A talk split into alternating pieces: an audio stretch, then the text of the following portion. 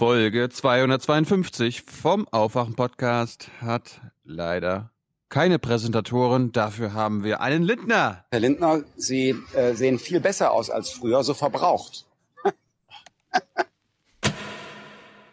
Und es ist doch passiert. Die sogenannten Jamaika-Sondierungen sind beendet. Da war nichts mehr zu sondieren. Da war jetzt nur noch Schluss. Die FDP hat das als erste festgestellt. Ob sie es sich als einzige ausgedacht hat, ist noch völlig offen.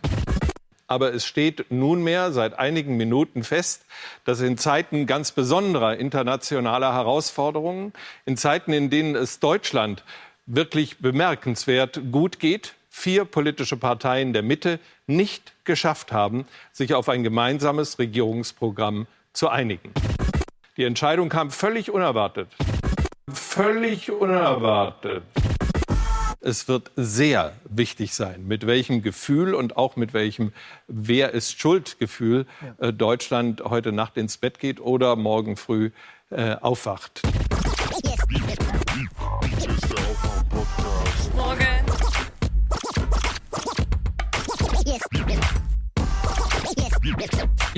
Hier ist der Aufwachen-Podcast. Ich kann doch nicht äh, beschließen mit dem Kohlenausstieg und mit dem ganzen Zeug, was die Grünen da bringen. Das, das ist doch, das verkraften wir doch nicht. Wake up and clear your brain. Time to listen to what people are saying. Government is lying again, and the media is acting insane.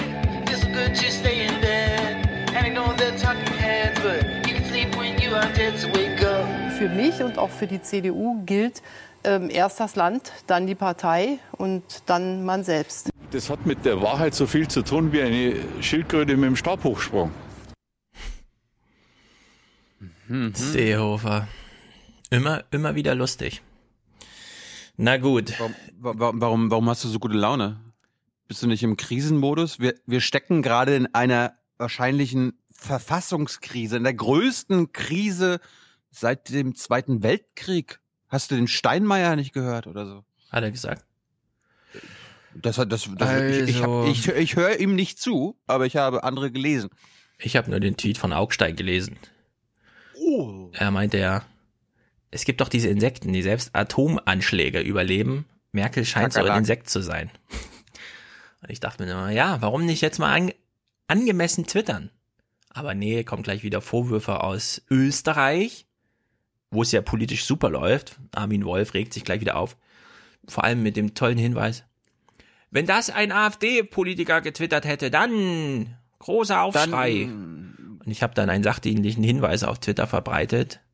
Der Augstein, der ist gar kein AfD-Politiker. Kontext matters.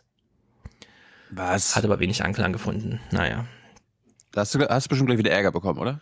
Begrüßen wir mal die Auskenner, Träger und Produzenten dieses Podcasts, damit es ihn noch lange gibt.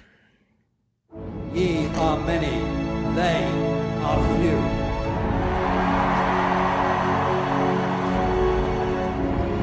Willkommen im 1% Club. Heidi ho. Bei Merkel wackelt was ganz anderes. Jetzt hast du aber drüber gesprochen. Das ist das Das passiert hat, dir seit, diesen Spruch hat seit, jeder verstanden. Aber ist dir seit zehn Folgen nicht passiert? Ich hätte ja eigentlich den spielen müssen hier. For peace, for justice and Ich cooperation. habe zehnmal dir wie ein Pavloscher Hund antrainiert, okay, danach, nach Ja. deinem Jingle kommt was und du hast es nicht Ich habe gemacht. Heidi Ho gesagt. Ich wollte hier die Leute begrüßen. Heidi Ho, Valentin. Herzlich willkommen im 1% Club. Ebenso Dirk, Konstantin, Jonas und Konrad. Der schreibt, die letzten Folgen waren großartig. Vielen Dank. Gerne wieder mal mit T, wie Gold. Er hat Thomas abgekürzt mit T und ich dachte mir so, das sieht aus wie ein Terminator T. Und passt ja auch. Thorsten, Bernhard, Karl, Dennis, Peter, Yvonne, Peter, Markus schickt 50. Ohne Kommentar, soweit ich gesehen habe. Daniel, Claudia, danke, danke, danke, schreibt sie. Bitte, bitte, bitte. Raphael David schreibt 1% vom Erasmus-Stipendium für den 1%-Club. Liebesgrüße aus Madrid. Das ist logisch irgendwie, ich finde es gut. Sebastian schickt einen Gruß aus Hannover. Sebastian. Regelmäßiger Unterstützerbeitrag aus Frankfurt Main. Und er kürzt das ordentlich ab. FFM. Es gibt eine Nachricht aus Frankfurt Main. Wir kriegen nicht die Europäische Bankenaufsicht. Jetzt alle, die nicht in Frankfurt wohnen, denken, oh scheiße, wäre doch cool gewesen und so. Alle, die in Frankfurt wohnen, denken, na ein Glück. Nicht noch ein so ein Elite-Tanker, dessen Kinder steuerbefreit auf irgendwelche Eliteschulen, die Europaschule heiß gehen und so, bla bla bla. Ja, also wir freuen uns hier in Frankfurt darüber. Wenn ihr im Heute-Journal heute Abend was anderes hört, ist ja, ja, egal. Bist du, der, bist du jetzt der Bürgermeister von Frankfurt und sprichst für alle? Ja, ich spreche wirklich für alle. Niemand will diese komischen Institute hier haben. Gut, Luis, Tobias, Tobias, Dauerauftrag 4,20 Euro pro Woche. Weiter mit der guten Arbeit. Okay, da fühlen wir uns verpflichtet. Andreas, äh, er schreibt, Chevalier, der stummen Berge 7. Chevalier der stummen Berge 7. Chevalier der stummen Berge 7. Was auch immer. Äh, Ich will das jetzt nicht bewerten. Ja, geht auch gar nicht. Jakob, Florian, Jan, Moritz, Alina. Beste Grüße aus dem bitte nicht immer nur auf Pegida zu reduzierendem Dresden. Ja, wir reduzieren gar nichts. Christoph schickt 20. Und er hat auch schon 20 für junge Naivs große Sache geschickt. Und 20 jetzt für Oh. Aufwachen. Ja, die große Sache.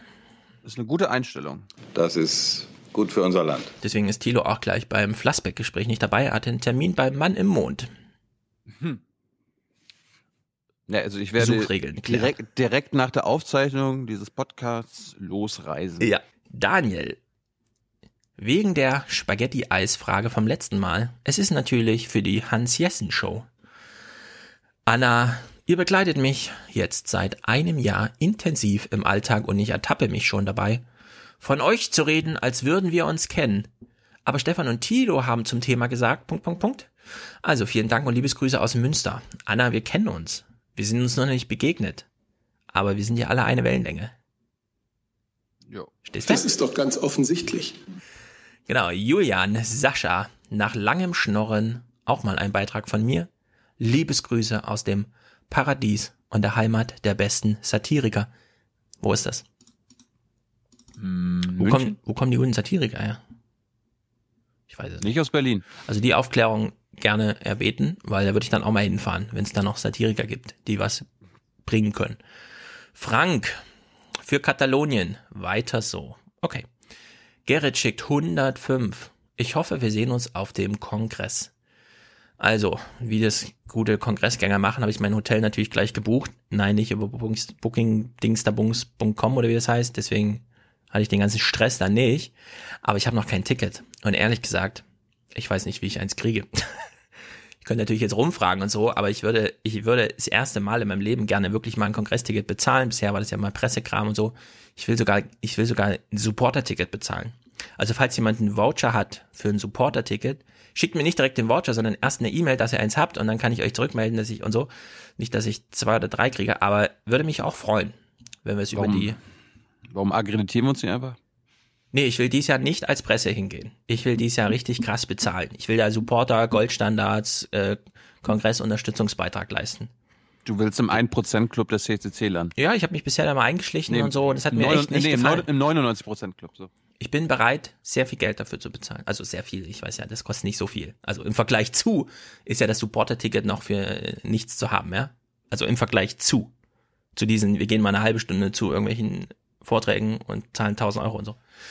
Deswegen kommt gerne auf mich zu. Ich bin dann da auch total ansprechbar und so. Ich habe da keine Aufträge. Ich, wär, ich würde wirklich gern mal so als Kongressgänger hingehen. Ohne Presse. Nachvollziehbar. Gut, André schickt 50. Hi, ich als E-Helfer. Warte mal, nee, hi. Als E-Helfer verdient man nicht viel, aber ich höre euch schon seit einiger Zeit und nun muss es mal sein. Weiter so und liebe Grüße, André. PS, ein Thema, was mich auch persönlich sehr wurmt. Im sozialen Bereich heißt es schon seit einiger Zeit Klient statt Mensch. Mich würde interessieren, was ihr darüber denkt. Also ich nenne zum Beispiel meine Nichte, die jetzt ein halbes Jahr ist, nicht mehr Baby, sondern Humankapital. Human Resource, genau. Was ist ein E-Helfer? Ich muss gerade überlegen. Was sind denn E-Helfer? Ich als E-Helfer? Ja, also Aufklärung erbeten. Was denke ich darüber, dass der Klient als Semantik in die Praxis reingerutscht ist? Na, es ist halt der akademische Begriff, ja. Leute sitzen da in irgendwelchen Seminaren, denken, ach hier, cool, wir wollen ja eine wissenschaftliche Anbindung, also schleppen sie dann die Semantik rüber in die Praxis und stehen dann plötzlich vor einem Zimmer einer Patientin, hilfsbedürftigen Person, keine Ahnung, Pflege wie und so weiter und sprechen plötzlich von Klienten.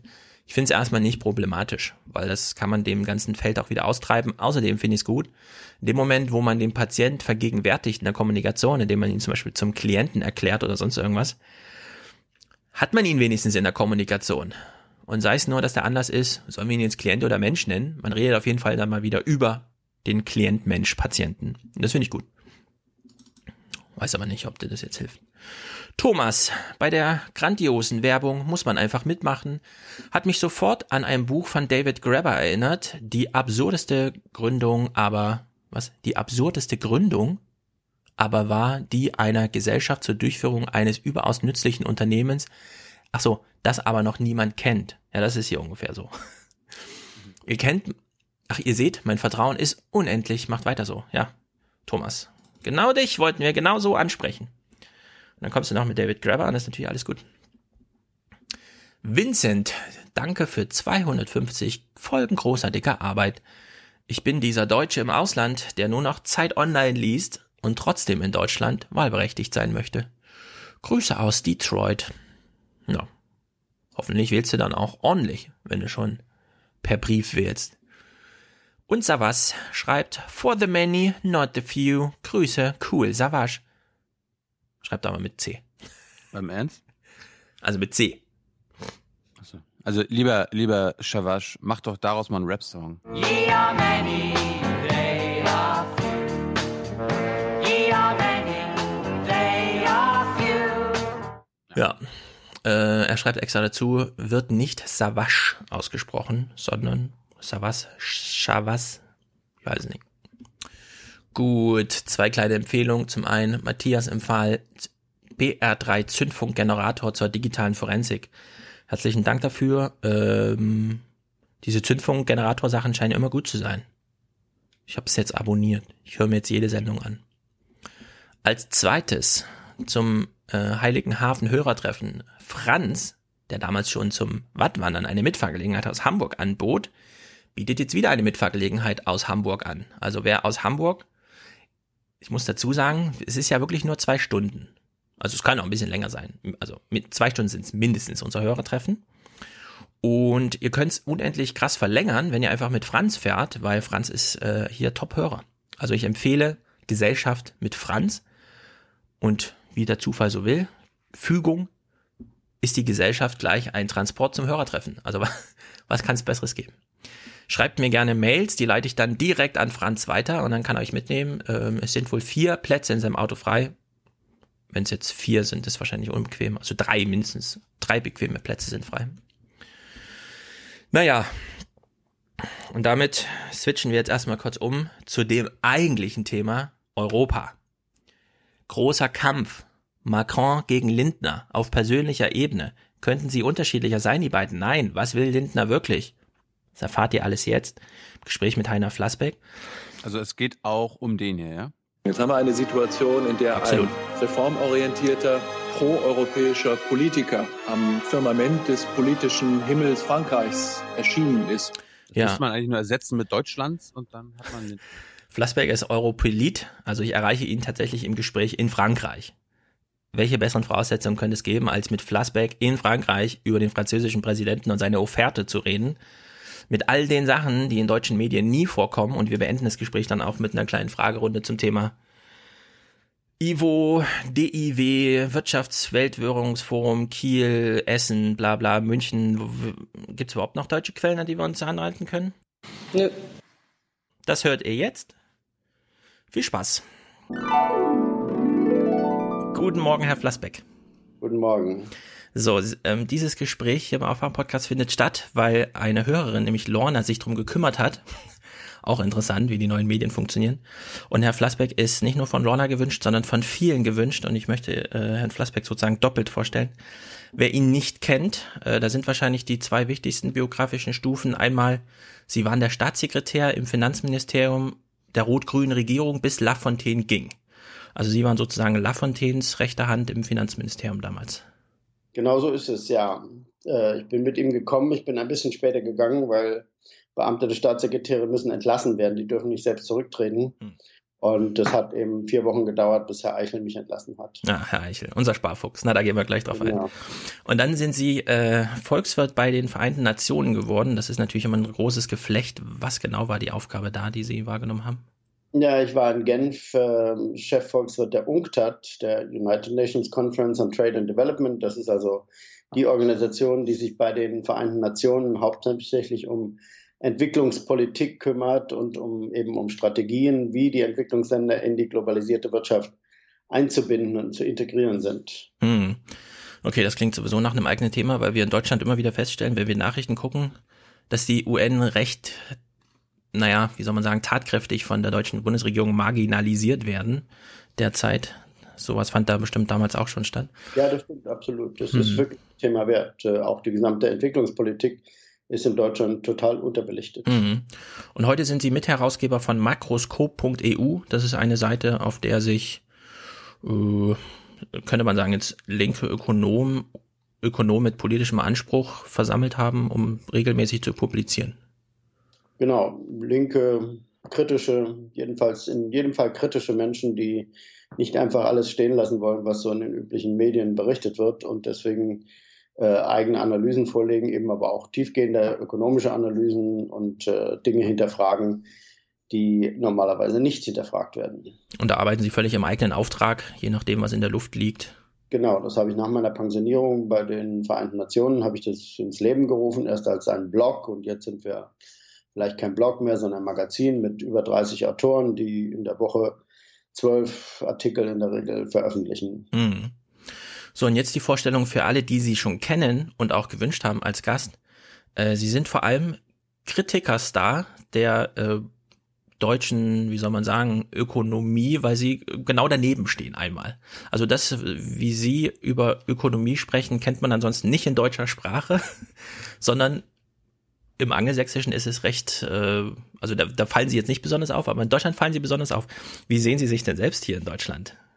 Ja, das ist schon eine gute Charakterisierung, was Sie gerade äh, vorgenommen haben. Also äh, ich bin hier natürlich die Minderheit, das ist vollkommen klar.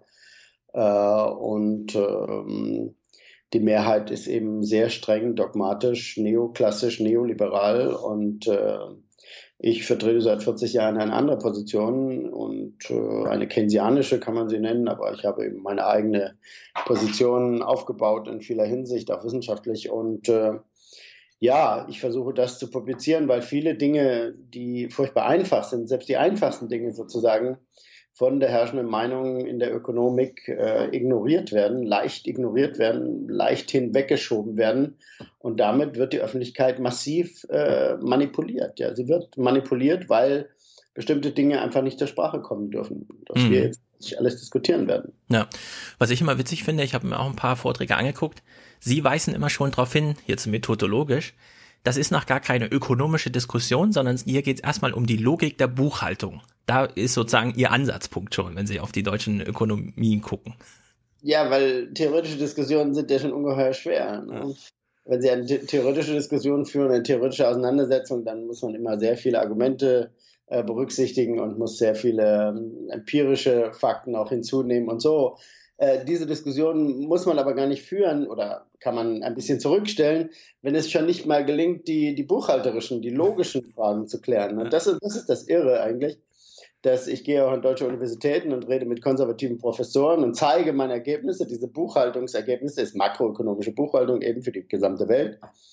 Und die schauen dann weg, die, die wollen das nicht wahrhaben, die wollen, die ignorieren das. Und da geht es immerhin um diese absolut zentrale Frage, äh, Staatsverschuldung, wie viel Staatsverschuldung braucht ein Land, wie hat Deutschland äh, alles richtig gemacht mit der schwarzen Null und so weiter. Darf man eine schwarze Null in die Verfassung schreiben? Das sind ja absolut vitale, zentrale Fragen, die jetzt bei den Koalitionsverhandlungen auch wieder keine Rolle gespielt haben, weil alle von vornherein geglaubt haben, ja, die schwarze Null ist äh, unabwendbar, aber das ist eben vollkommen falsch. Ja, für alles braucht man atmende Deckel, außer für die schwarze Null, die, da waren alle festgeschrieben. Äh, also wir werden heute über Macron und die FDP, und das ist ja ein sehr schöner Widersatz eigentlich gerade, Macron und Lindner irgendwie sprechen. Aber jetzt haben Sie auch schon die Jamaika angesprochen. Sie haben gestern einen Text publiziert, in dem Sie vorschlugen, jetzt könnte sich ja mal die Linke vereinen. Also Sie haben von einer vereinten Linke gesprochen, die jetzt möglich wäre, wenn sie sich zusammenrauft. Und dann haben Sie der angeboten, auch gleich ein ähm, Wahlprogramm zu schreiben, das nicht nur Deutschland eine Regierung gibt, sondern auch Europa rettet. Aber die vereinte Linke, ist das nicht so ein Traum, der immer mal wieder aufflammt, aber eigentlich, äh, also wenn man eins nicht vereinen kann, dann sind das ja wohl die linken Parteien, oder? Naja, das stimmt im Prinzip schon, aber im Prinzip haben Sie recht, aber Sie können ja auch mal Unrecht haben. es könnte, Sie können Unrecht haben deswegen, weil es wirklich, das habe ich am Ende meines Textes geschrieben, eine historische einmalige Situation gibt. Ja, es gibt eine fantastische Situation und es hat tatsächlich ja schon Länder gegeben, wo sich die Linken mal einen Ruck gegeben haben und äh, als Wahlbündnis sozusagen angetreten sind. Ich will ja nicht die Parteien auflösen, aber ich will Ihnen zurufen, hier überlegt doch mal, ob man nicht ein Wahlbündnis machen kann, ein linkes Wahlbündnis, das pragmatisch ist, das jetzt nicht verrückte linke Ideen vertritt, sondern äh, vernünftige Wirtschaftspolitik vertritt ob dieses äh, Bündnis aus, sagen Teilen der Grünen oder den Grünen und der, der Linken und äh, Teilen der SPD oder der SPD, das ist mir alles egal, äh, ob die nicht äh, versuchen sollten, bei, wenn es zu Neuwahlen kommt, 50 Prozent zu erreichen. Und ich glaube, mhm. das ist absolut möglich, weil die bisherige SPD ist ja keine linke Partei mehr, sondern irgendwie ein äh, Abklatsch von irgendeiner linken Partei, das immer gewesen ist. Und äh, die Linke hat selbst so viel radikale Elemente sozusagen noch an Bord oder wird immer assoziiert mit Kapitalismuskritik und Systemwechsel, was die Leute alles nicht wollen. Und die Grünen haben keine echte Wirtschaftspolitik. Also es ist ein irres Vakuum in der Mitte. Äh, und dieses Vakuum könnte man leicht ausfüllen, indem man eben, äh, ja, ich sage es mal ganz platt, und, aber so platt ist es tatsächlich, indem man diese Parteien vereint, indem man sie zum Geldausgeben bewegt. Mhm. Denn Geld ausgeben ist das, was Deutschland im Moment am besten könnte, aber nicht tut äh, weil die, das Potenzial in Deutschland jetzt äh, per Staat öffentliche Investitionen und alle möglichen Maßnahmen zu ergreifen, ist ungeheuer groß. Hm. Okay, dann steigen wir da mal ein. Macron. Ähm, also Sie sind jetzt gerade in Frankreich, wo wir miteinander reden. Das sind ja beste Voraussetzungen eigentlich, weil wir haben ja eine Feststellung hier im Podcast gemacht. Egal, wo in Europa eine Idee aufploppt, aufploppt, nach Deutschland schafft sie es nie. Also die Macron-Rede zum Beispiel, die er zwei Tage nach der Bundestagswahl gehalten hat, die ersten 20 Minuten wurden von Phoenix auf Deutsch übertragen, danach wurde zurück ins Studio geschaltet und die Reporterin fragte einen anwesenden Professor, was halten Sie denn von der Rede? Ist da viel Neues drin? Und dann hat der, äh, der Professor gesagt, nein, hier steckt nicht viel Neues drin, wir können jetzt sozusagen im Programm weitergehen. Aber wenn man dann doch mal in die Rede reinguckt, Macron schlägt eine Neugründung der Europäischen Union vor also europäische Wahllisten. Das stand ja schon länger in Diskussion, dass man nicht nur nationale Parteien antritt, weil das sind derzeit 170 oder so, die da kandidieren. Aber keine einzige davon ist europäisch. Eine kleinere Kommission. Selbst Großbritannien könnte wieder aufgenommen werden. Jetzt ging es erstmal los mit gemeinsamer Verteidigung, aber wirtschaftlich ein gemeinsamer EU-Aushalt, EU-Finanzminister als ganz neue Position, gemeinsame Unternehmenssteuern, gemeinsame Investitionen in den Klimaschutz, EU-Mindestlohn. Also ich habe keine deutsche Diskussion dazu gefunden, aber was, was bedeutet das eigentlich, wenn Macron sagt, Deutschland und Frankreich könnten ja damit beginnen, so ein Kerneuropa, ein wirklich gemeinsamer Markt. Was bedeutet das? Was will der Macron ja, hier? Das bedeutet, ähm, dass man diese Chance, zunächst mal muss man diese Chance ergreifen. Wenn der französische Präsident solche Vorschläge macht, dann kann man sie nicht einfach äh, sozusagen der Geschichte überlassen, sondern muss sich damit auseinandersetzen. Die Macron-Initiative ist äh, in meinen Augen wirklich sehr wichtig gewesen, denn man hat Vorschläge gemacht, die man nicht alle teilen muss. Äh, vom Militärischen will ich mal ganz absehen, ist nicht mein Gebiet. Aber in Sachen Wirtschaftspolitik hat er immerhin Mut bewiesen. Ne? Er hat den Mut bewiesen, zu sagen, es ist etwas schiefgelaufen, wir müssen etwas erneuern. Nur hier kommen wir an einen kritischen Punkt, sehen Sie in Deutschland ist die Bereitschaft, objektiv und ernsthaft über die EU und die Probleme in der EWU, also in der Währungsunion, nachzudenken, ungeheuer gering, gleich null praktisch. Es gibt nur eine einzige Partei, die Linke, die sich ab und zu mal traut, über dieses Thema überhaupt zu sprechen. Die SPD verweigert sich vollkommen. Weil sie weiß, dass sie entscheidende Fehler gemacht haben, nämlich Rot-Grün haben entscheidende Fehler gemacht, Anfang der 2000er Jahre, zu Beginn der Währungsunion. Und die CDU ist, äh, ich sage mal, in ihrer Bräsigkeit froh, dass alles so gut ist und Deutschland ist gut und die anderen müssen sich gefälligst anpassen. Frau Merkel sagt immer, alle müssen wettbewerbsfähig werden. Und damit ist das Problem für die CDU erledigt. Und das ist ein, ein grober, ein grober Verstoß gegen alle europäischen Prinzipien. Und wenn man etwas erneuern will, Macron hat das nicht so ganz deutlich gesagt, aber er hat es sicher im Hinterkopf gehabt, wenn man etwas erneuern will, dann muss man sozusagen, ja, neu denken, neu anfangen und sagen, wie können wir dieses Problem bereinigen. Wenn man das nicht tut, wenn man von vornherein jetzt sagt, es ist alles so gut gelaufen, Deutschland steht super da und Frankreich hat zu liefern, so wie das üblicherweise in Interviews heißt, dann ist die Sache, äh, hat die Sache keine Chance mehr. Dann ist die Sache Europas sozusagen für mich verloren. Wir werden äh, sehen, im nächsten Jahr sind äh, Wahlen in Italien, im März sind, glaube ich, Wahlen in Italien. Und da können schreckliche Ergebnisse für Europa rauskommen. Da kann herauskommen, dass eine, eine Mehrheit entweder unmittelbar gegen Europa ist und gegen den Euro ist, oder aber sich eine Koalition von rechts bis links bildet, die eine große Mehrheit hat und gegen den Euro ist. Und das wird in Deutschland einfach nicht wahrgenommen. Wir sind die Weltmeister im Verdrängen. Da sind wir wirklich groß und das kann nicht so weitergehen. Mhm. Ich bin der Meinung, dass der europäische Finanzminister ist jetzt nicht die Lösung. Äh, weil es hängt ja davon ab, was der Finanzminister tut. Ne? Finanzminister heißt ja nichts. Da sitzt irgendeine Figur, die nennt sich Finanzminister und gibt Geld aus. Das reicht natürlich nicht. Aber die Idee zu sagen, wir brauchen eine vereinheitlichte Finanzpolitik, aber bräuchten noch mehr. Wir haben sowieso vereinheitlichte Geldpolitik. Wir bräuchten auch noch eine angeglichene Lohnentwicklung. Äh, das ist zumindest ein Schritt in die richtige Richtung. Hm. Gemeinsamer EU-Haushalt. Das heißt auch im Grunde, also nehmen wir mal ähm, der, also Europa ist ja bisher halt Landwirtschaftssubventionen, so kennt man's. Die großen Haushalte sind dafür verbraucht. 1,7 Prozent des ganzen EU-Haushalts gehen in eine gemeinsame Sozialpolitik. Wenn man jetzt in Diskussionen stehen ja eine Arbeits, äh, Arbeitslosenversicherung europaweit oder auch ein EU-Mindestlohn, wobei da wieder anders bezahlt wird, aber wenn man so EU-Töpfe schafft, entzieht man damit Nationalstaaten tatsächlich in, so wie die FDP das auch davor warnt, also wirklich ähm, sozusagen souveräne Rechte, eigene politische Gestaltung zu machen und verlagert das nach Europa und das als zweites schafft man damit eine europäische Entität, die sich auch wieder neu, also die sich überhaupt mal verschulden kann. Weil das ist ja auch äh, das, was Sie aufdröseln. Wenn man Deutschland äh, kritisiert, dann ist das ja meistens, also bei Ihnen, äh, niemand verschuldet sich mehr. Die Privathaushalte verschulden sich nicht, äh, die Unternehmen verschulden sich nicht, der Staat verschuldet sich nicht. Wer verschuldet sich eigentlich? Könnte man die EU einfach als Entität aufbauen, die als nächstes äh, Schulden macht? Naja, im Prinzip muss man so jedenfalls anfangen. Ob dann die EU als solche die Schulden macht oder wieder die nationalen Staaten, das ist nicht so entscheidend.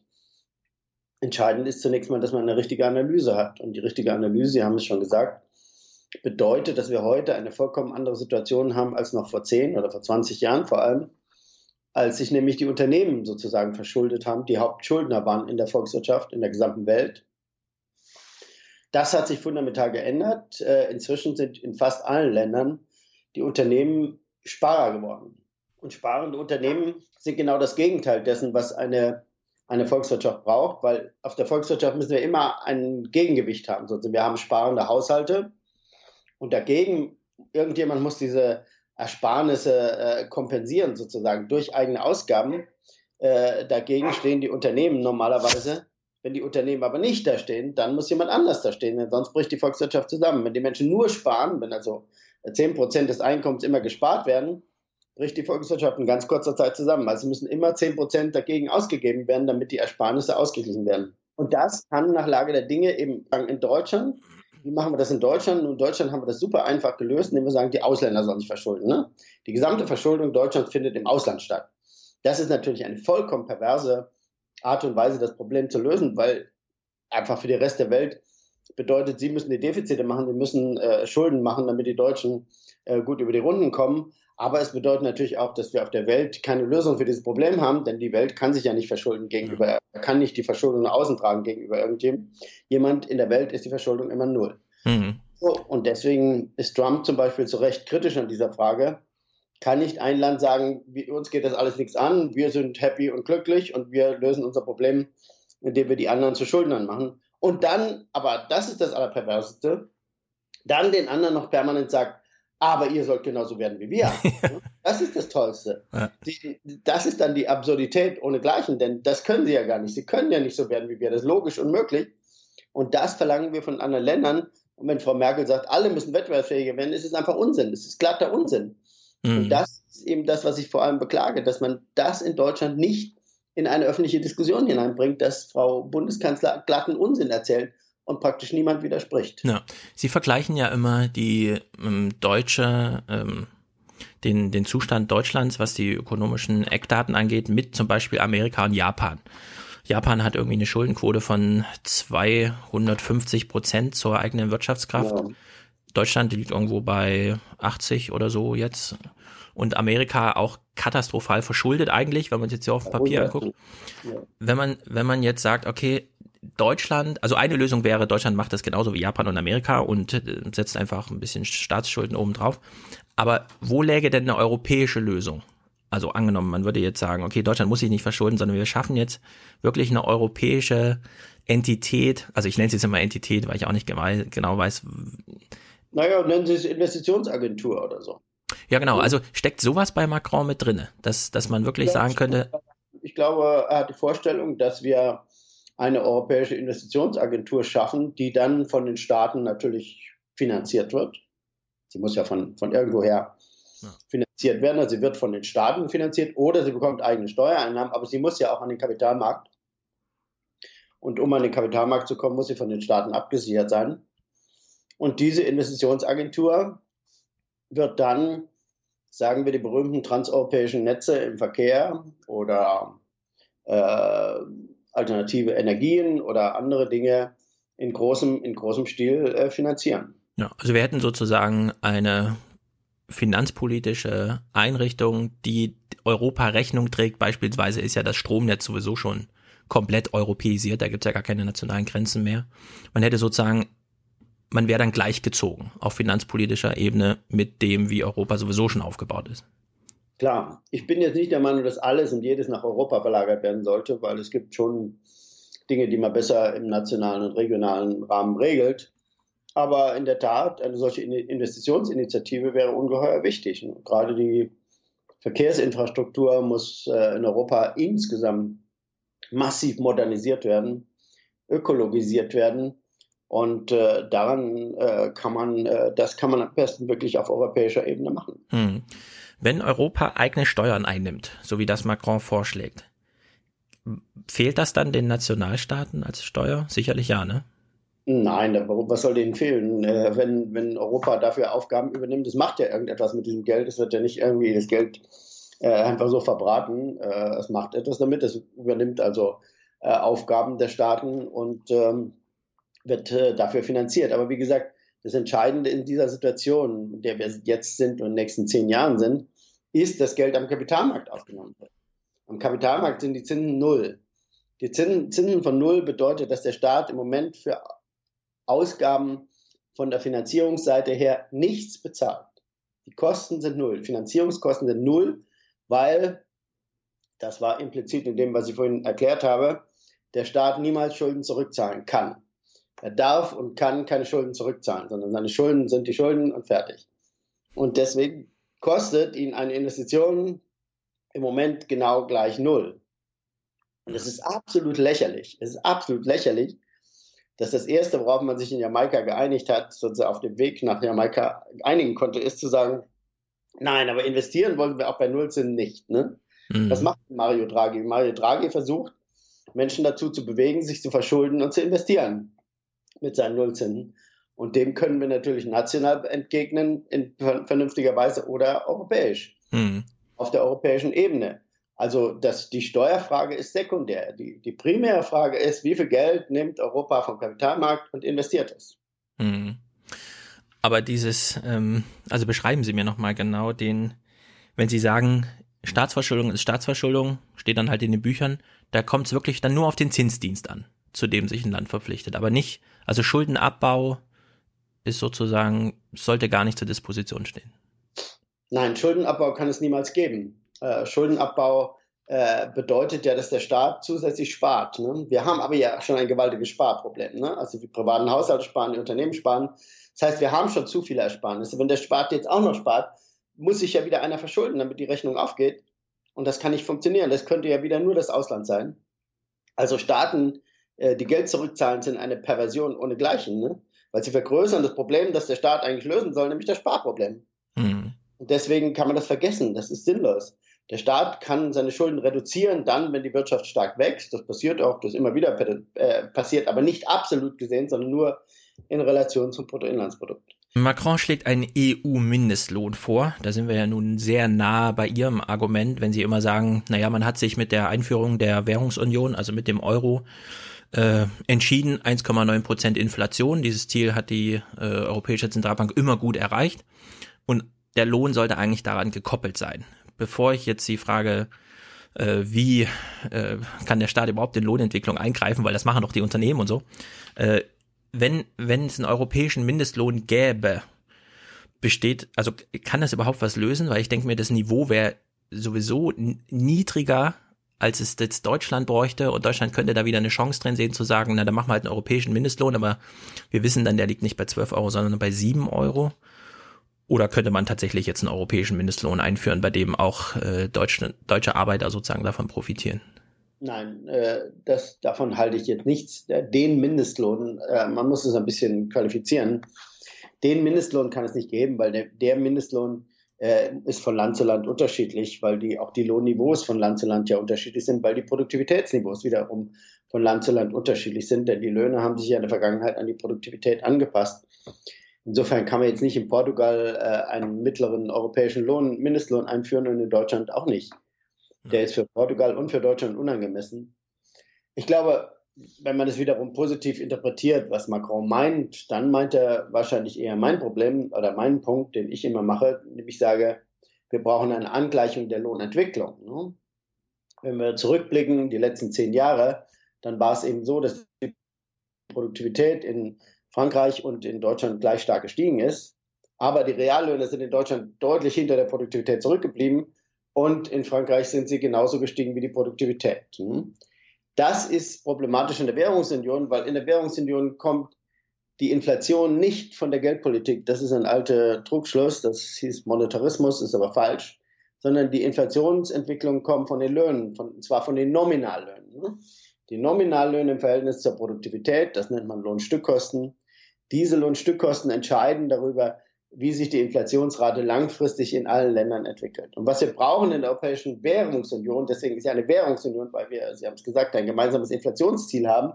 Um dieses Inflationsziel zu erreichen, brauchen wir eine bestimmte Anpassung der Nominallöhne an die Produktivität, nämlich in allen Ländern müssen die Nominallöhne genau um 2% oder 1,9% stärker steigen als die nationale Produktivität. Man muss sich also an seine nationale Produktivität anpassen.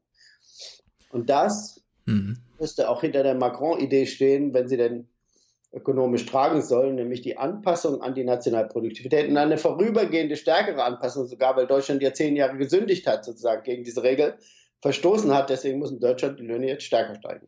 Hm. Wenn man dieses Argument irgendwie so empirisch, materiell aufziehen möchte, das kommt mir dann mal als Frage in den Sinn, auch wenn ich Ihre Vorträge geguckt habe. Lohnstückkosten und Produktivität. Wie wird das ermittelt? Also steht man da mit einer Stoppuhr irgendwie in der Fabrik und guckt sich genau an, wie so eine Arbeitsstunde aussieht, was als Produkt rausfällt, für welchen Preis es auf dem Markt funktioniert oder wie, wie kommt man überhaupt zum, zum, sozusagen zum Kennzifferkern zu sagen, Produktivität und Lohnstückkosten, also sind das gesicherte Werte, die wir da haben, wenn wir ökonomische Modelle darauf aufbauen? Naja, die sind so sicher, wie Statistik sicher ist. Sehen Sie, es ist natürlich nicht so, dass der Einzelne da äh, berechnet wird, der, der, der, die Produktivität des Einzelnen, sondern was wir tun, ist äh, etwas ziemlich Einfaches. Wir nehmen das gesamte Bruttoinlandsprodukt, das ist natürlich eine Schätzung unserer Statistiker, ne, also alles, was wir produzieren, zusammengerechnet sozusagen. Und das teilen wir wiederum durch die von den äh, Statistikern ermittelten Arbeitsstunden. Ne?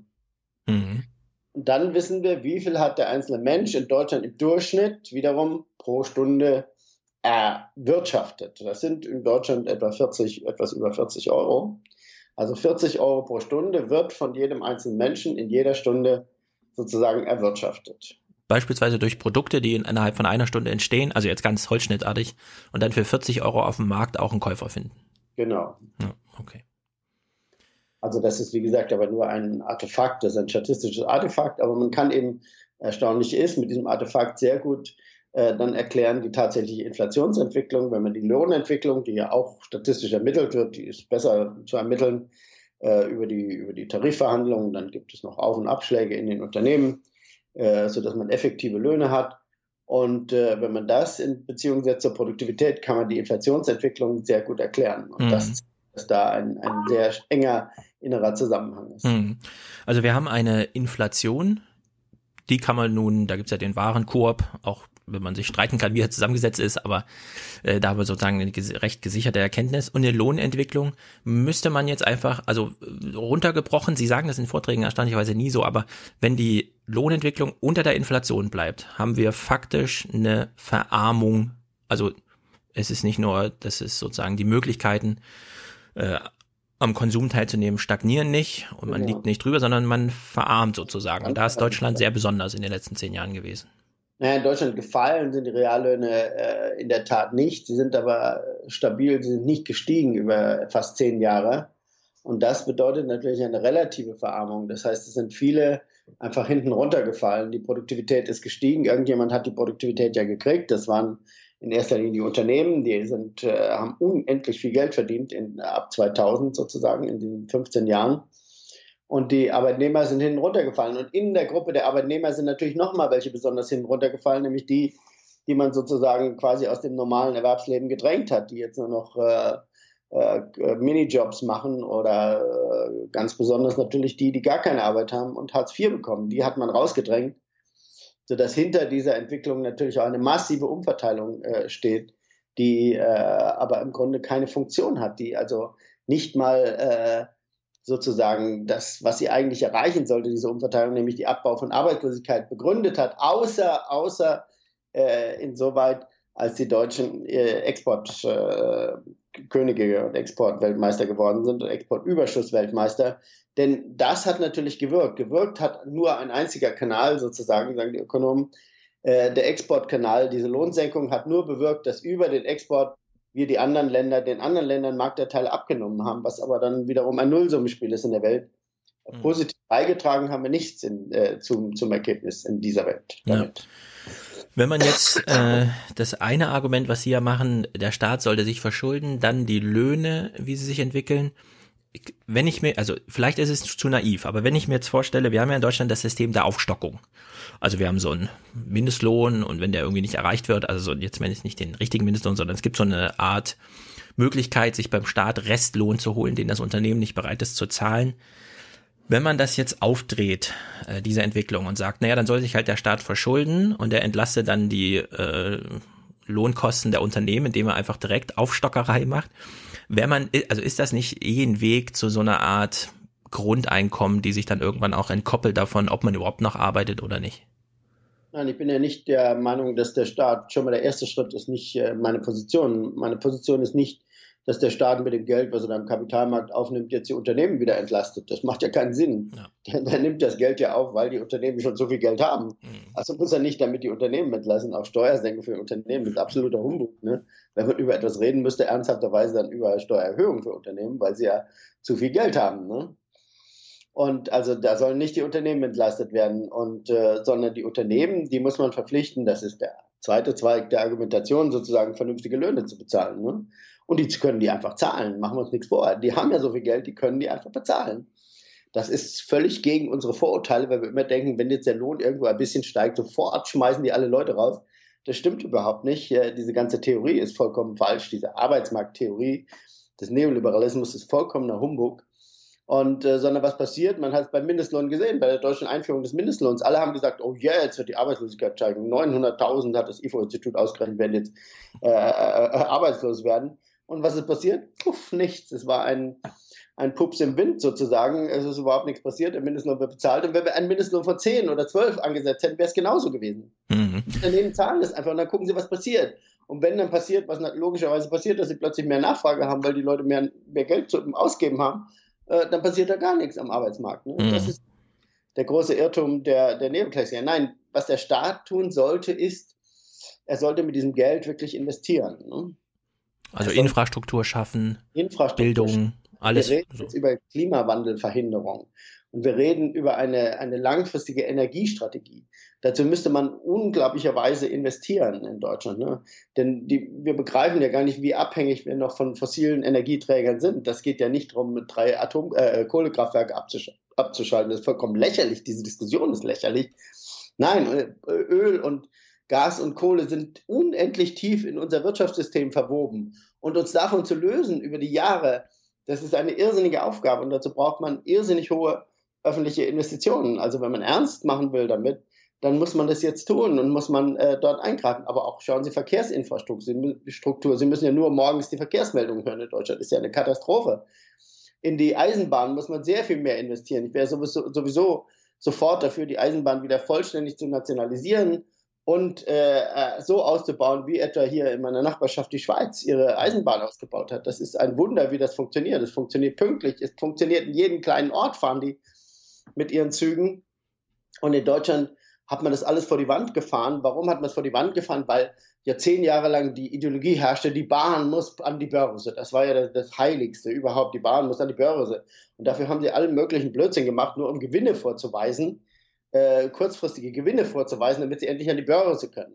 Aber das ist vollkommener Quatsch. Äh, diese Unternehmen, dieses Unternehmen gehört in die Staatshand und fertig.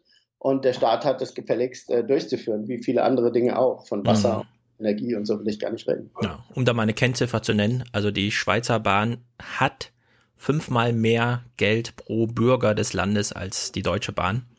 Auf Fahrgäste runtergerechnet sieht die Zahl anders aus, aber da ist sozusagen sehr viel mehr Spielraum. Trotzdem, äh, wenn wir jetzt sagen, der Staat kümmert sich um Investitionen in Infrastruktur, die sozusagen allen zur Verfügung steht und die keiner für sich einfach lösen kann, sondern wo man so eine staatliche Investition braucht, dann holt man die Unternehmen wieder rein und sagt, ihr müsst jetzt Verantwortung übernehmen, Löhne hoch. Wäre das jetzt zu einfach gedacht zu sagen, naja, wenn die Löhne steigen, steigt der, die, die Löhnstückkosten, also das Produkt wird am Markt teurer und damit hat man die Disbalance wieder ausgeglichen von Deutschland mit seinen äh, Exportnationen oder wäre Ja. das Genau so ist es, ja, genau so ist es. Deutschland hat, äh, wie gesagt, 10, 15 Jahre zu niedrige Löhne gehabt äh, für die Europäische Währungsunion. Ich rede immer über die Europäische Währungsunion, wo wir klare Maßstäbe haben für die Lohnentwicklung, die wir schon diskutiert hatten.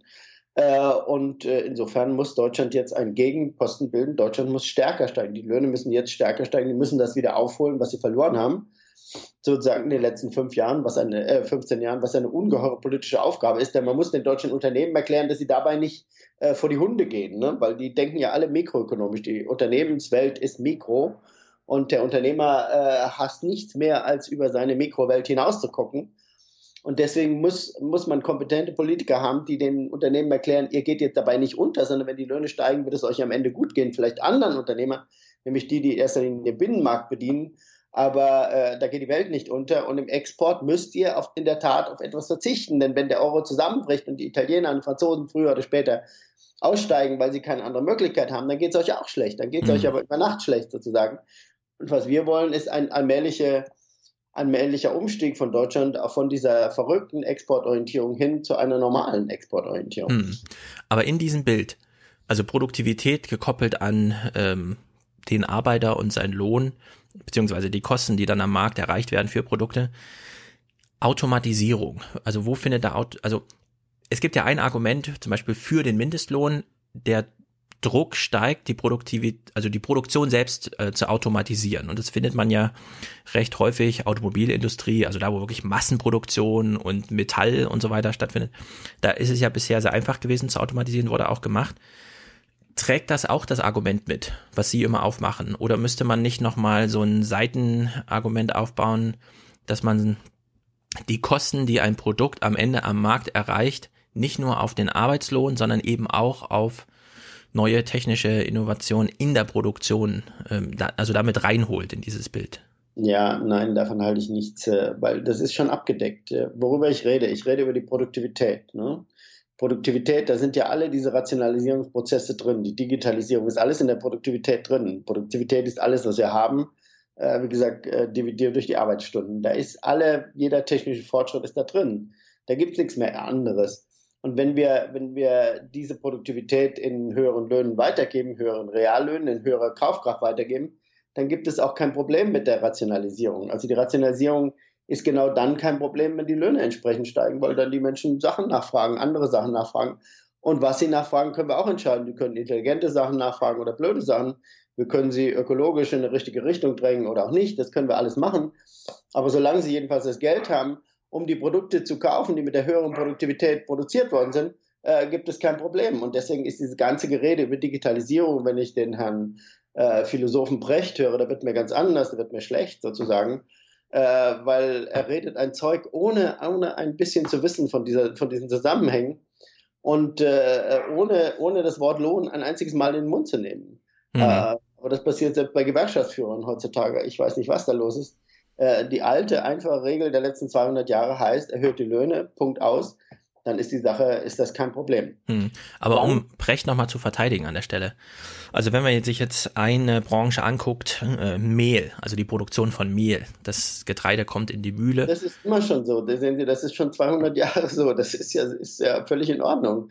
Deswegen entstehen aber neue äh, Bedürfnisse und Wünsche und entsteht neue Nachfrage. Wenn die Leute ja, genau, das wollte ich fragen. Also, weil ja. ich, ich will es nur mal kurz nennen, weil runtergebrochen heißt es ja tatsächlich innerhalb von 40 Jahren, also eine Arbeitergeneration, hat man für die Produktion von 1000 Tonnen Mehl, also früher hat man 400 äh, Arbeiter gebraucht, die dann im Schichtbetrieb die Mühle betrieben und heute sind es tatsächlich nur noch drei Ingenieure und einer, der die Oberaufsicht, also vier Leute arbeiten noch, um 1000 Tonnen Mehl zu machen. Aber Sie würden sagen, äh, der Arbeitsmarkt, die Gesellschaft entwickelt sich immer in eine Richtung, dass dann also da, da wird ja auch neue Möglichkeiten frei dadurch, dass plötzlich. Ja, das, steht ja neu, das, das, passiert ja dadurch, dass wir neue Möglichkeiten entwickeln. Ne? Äh, Im gleichen Atemzug, und da gibt es keine Verzögerung dazwischen, sondern im gleichen Atemzug, äh, wo das Mehl billiger wird, entsteht Realeinkommen bei den Menschen, die bisher Mehl, äh, Geld für Mehl ausgegeben haben und die geben es für was anderes aus. Mhm. Bisher hat es noch kein Problem gegeben, dass die Leute das Geld nicht ausgeben. Das Problem ist, dass die Leute kein Geld bekommen, keine Einkommenserhöhung haben. Ne? Aber dass sie das Geld, was sie haben, nicht ausgeben, das ist nur ein, ein absolutes Reichenproblem. Das ist ein Problem der obersten 10.000 sozusagen, was wir dadurch lösen sollten, dass wir sie höher besteuern. Aber es ist kein Massenproblem. Also es gibt keine Sättigung mhm. äh, auf breiter, breiter Front. Und deswegen äh, ist dieser Prozess vollkommen äh, unangetastet. Er funktioniert genauso weiter wie vor 200 Jahren. Ich will aber noch eines sagen. Hinzu kommt aber noch, und das ist besonders paradoxe, dass die Produktivität im Moment ganz schwach steigt. Ne? Sie steigt schwächer als jemals zuvor. Also von daher ist auch die Sorge, jetzt die Digitalisierung, die Produktivität wird uns erschlagen sozusagen, ist durch nichts gerechtfertigt, ist nirgendwo zu sehen. Und äh, deswegen kann ich nur warnen vor solchen Warnern. Also Digitalisierung bringt erstmal viel Ablenkung am Arbeitsplatz mit. Ja, genau. So. Ja, Umschichtung. Nein, es bringt, was es bringt, ist natürlich äh, was es fordert, ist Mobilität. Äh, ja. Nicht jeder kann immer seinen Arbeitsplatz behalten. Die Mehlerzeuger äh, mussten halt was anderes lernen, aber das haben wir bisher auch ganz gut hingekriegt. Ja, aber zu diesem was anderes, also es steckt ja ein Argument, auch wenn man jetzt Brecht oder so zuhört, die, also die Gesellschaft hat jetzt, und ich meine jetzt wirklich 2017, auch die Chance, sich darüber ins Benehmen zu setzen, eine Abkopplung von Lohnarbeit. Also Beschäftigung, aber eben nicht mehr Lohnarbeit. Das sehen Sie aber dann. Also Nein, warum, warum so, was heißt nicht mehr Lohnarbeit? Äh, wir, wir können die Leute weiter entlohnen. Wir müssen sie vernünftig entlohnen. In den Bereichen, wo wir keine Produktivität haben, im Dienstleistungsbereich, da müssen wir sie besonders gut entlohnen. Ich bin dafür, dass Nachtschwestern oder Krankenschwestern äh, massiv höher entlohnt werden, als sie heute entlohnt werden, äh, weil wir da äh, einen wirklichen Bedarf haben. Und dieser Bedarf wird immer größer und den müssen wir vernünftig decken durch vernünftig ausgebildete, gut ausgebildete Menschen und äh, die müssen anständig bezahlt werden. Da gibt es kein Problem, was übrig bleibt sozusagen. Ja. ja, genau. Es gibt kein Problem, das übrig bleibt, aber man muss es immer irgendwie zur Lohnarbeit machen. Weil es gibt ja immer diese Ideologie von, irgendwann sind wir in so einer Star Trek-Welt, in der nur noch die Aufgabe zählt, der man sich intrinsisch verpflichtet und man wird halt versorgt von einem Computer, ja, der aus nichts Essen macht. Ja, da sind wir noch lange nicht. Das Ja. ist die schöne marxische Welt, wo wir morgens jagen, mittags philosophieren und abends fischen oder umgekehrt, ist egal. Äh, ja, aber die, da sind wir nicht in dieser Welt. In dieser Welt geht morgens einer in die Fabrik und macht einen, legt einen Schalter um und alle Produkte werden produziert. Aber das ist ja nun nicht so. Gut, dann kommen wir mal zur deutschen Politik, weil neben Macron steht ja jetzt erstmal nicht mehr auf Seiten einer möglichen Regierung, aber der Lindner ist ja deswegen nicht weg.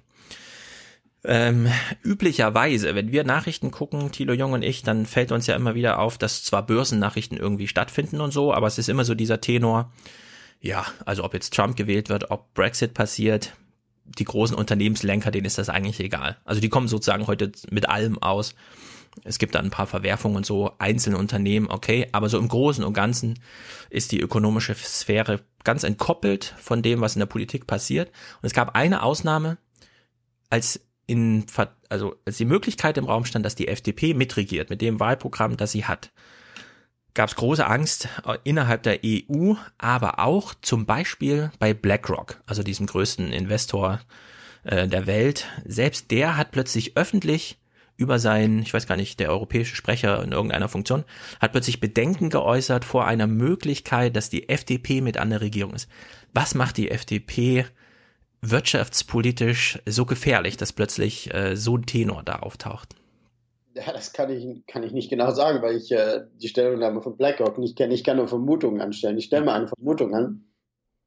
Eins der Punkte, die die, die FDP ja sehr hart vertritt, ist eine Insolvenzordnung für europäische Staaten. Ne? Das ist so eins ihrer wichtigsten, äh, einer ihrer wichtigsten Glaubenssätze. Wir müssen Haftung äh, in, die, in die Staaten bringen. Die Staaten müssen haften für ihre Fehler und ihre Risiken, was von vornherein eine ziemlich unsinnige Idee ist. Aber das Schlimmste dabei ist, dass sie damit natürlich äh, unglaubliche Unsicherheit in die Märkte für Staatsanleihen bringen. Und ich nehme an, auch für BlackRock sind Staatsanleihen ein ganz entscheidender Markt. Und selbst diese Leute, die eng am Markt sind, die wissen, dass Staatsanleihen äh, sozusagen der Anker dieses gesamten, des gesamten Finanzmarktes sind. Und wenn man diesen Anker löst, wie die FDP das so mal lustig macht, wir machen mal lustig Insolvenz von Staaten, dann kann natürlich das ganze Finanzwesen in die Brüche gehen und davor fürchtet sich dann auch BlackRock. Also das ist jetzt mal meine Interpretation. Hm. Daneben sagt Lindner auch ähm, keine weiteren europäischen Geldtöpfe. Das ist ja nun ähm, genau das Gegenteil von dem, was Macron da vorschlägt. Ja, ja Lindner hat eine, eine, oder die FDP generell haben eine wirklich absurde ähm, europäische Position. Deswegen fand ich auch von vornherein der, den Versuch, die in Jamaika einzubinden, sehr, sehr fragwürdig, weil erstens diese Insolvenz von Staaten ist extrem problematisch. Davon halte ich überhaupt nichts. Ähm, denn der Staat muss immer der letzte Anker, wie gesagt, des Finanzsystems sein und muss stabil bleiben und er muss auf jeden Fall gerettet werden, wenn er in Schwierigkeiten gerät, was eigentlich in Europa nicht passieren dürfte, aber passiert ist. Gut, will ich jetzt nicht lange, Mhm. lange im Einzelnen erklären. Aber, ja, ja, aber trotzdem, äh, lassen Sie uns kurz dabei bleiben. Zypern Ja. hat ja beispielsweise mal so einen Schuldenschnitt gemacht, bei dem so ein oder andere Investor dachte, oh Gott, jetzt äh, fehlt wirklich mir ein bisschen Geld.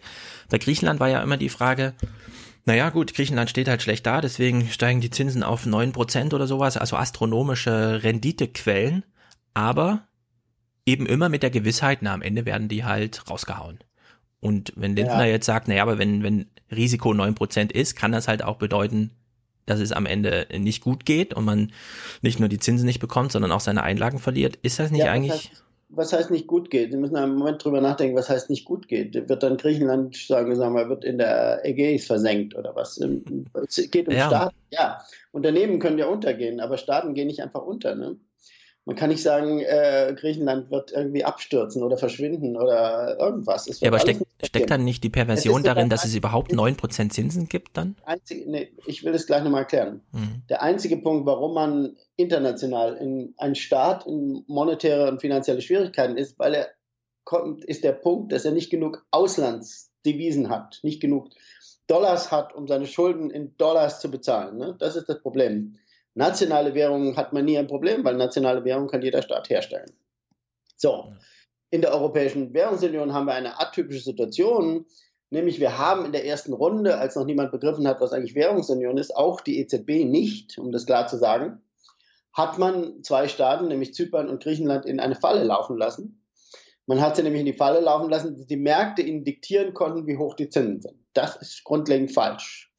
Wenn Herr Draghi, ich weiß nicht, ob er damals er war vielleicht noch gar nicht dran oder Herr Trichet, ist egal, begriffen hätte von Anfang an, was Währungsunion bedeutet, nämlich dass dieses Geld absolut stabil zu sein hat und das Geld jeder, jedes einzelnen Landes ist. Und die Griechen, das griechische Geld ist eben der Euro und nicht äh, ein Schein-Euro, der, der im Rest Europas zirkuliert und in Griechenland nicht mehr da ist. Der ist da. Und dann hätte Herr Draghi oder Herr Trichet hätten sofort bei den ersten Anzeichen intervenieren müssen in den Markt, was sie jetzt ja jeden Tag tun. In unglaublichem Maße intervenieren sie jetzt an den Kapitalmärkten und hätten dafür sorgen müssen, dass die Staatsanleihen Griechenlands niemals auf 9% steigen. Das wäre ein vernünftiges Verständnis von einer Währungsunion gewesen. Und das hätte bedeutet, dass die Geldpolitik das tut, was äh, in, ihrer, in ihrer Macht und er steht nicht nur, was in ihrer Macht steht, sondern was ihre Aufgabe ist, ihre genuine Aufgabe ist. Und dann hätte man diese ganze Staatenretterei in der Weise, wie, wie es dann über dieses ESM gelaufen ist, überhaupt nicht gebraucht in Europa. Das war sinnlos. Das war ein vollkommen sinnloses Unterfangen und es ist dann noch falsch ausgefüllt worden mit der falschen Politik von Herrn Schäuble vor allem. Also steckt die Perversion darin, dass man sagt, eine europäische Währung mit einem Wert, folgerichtig, aber ja. die Zinsen hätten genauso auf ein Niveau gebracht werden müssen. Ja, genau. Die, hätten, die Zinsen hätten auf ein Niveau gehört, aber dazu ist natürlich die Voraussetzung, dass jedenfalls auf längere Frist auch die Preise am gleichen Tempo steigen. Ne? Mhm. Und hier kommt wieder Deutschland ins Spiel. Deutschland darf nicht drunter bleiben unter der Inflationsrate und Griechenland darf nicht drüber gehen. Griechen haben natürlich über ihre Verhältnisse gelebt, Deutschland haben unter ihre Verhältnisse gelebt. Das hätte man 2008, 2009 bereinigen müssen, aber eben von beiden Seiten und nicht nur von deutscher Seite äh, den anderen diktieren, was sie tun sollen, was am Ende für alle falsch ist. Mhm. Sondern man hätte sagen müssen, Deutschland muss rauf mit den Löhnen, Griechenland muss runter. Das ist gar keine Frage. Damit es wieder äh, eine, eine Konvergenz bei der Wettbewerbsfähigkeit äh, gibt. Denn das ist das Entscheidende in der Währungsunion, wenn man keine eigenen Währungen mehr hat, die man ab und aufwerten kann, dann muss man wettbewerbsfähig bleiben über die Lohnentwicklung. Mhm.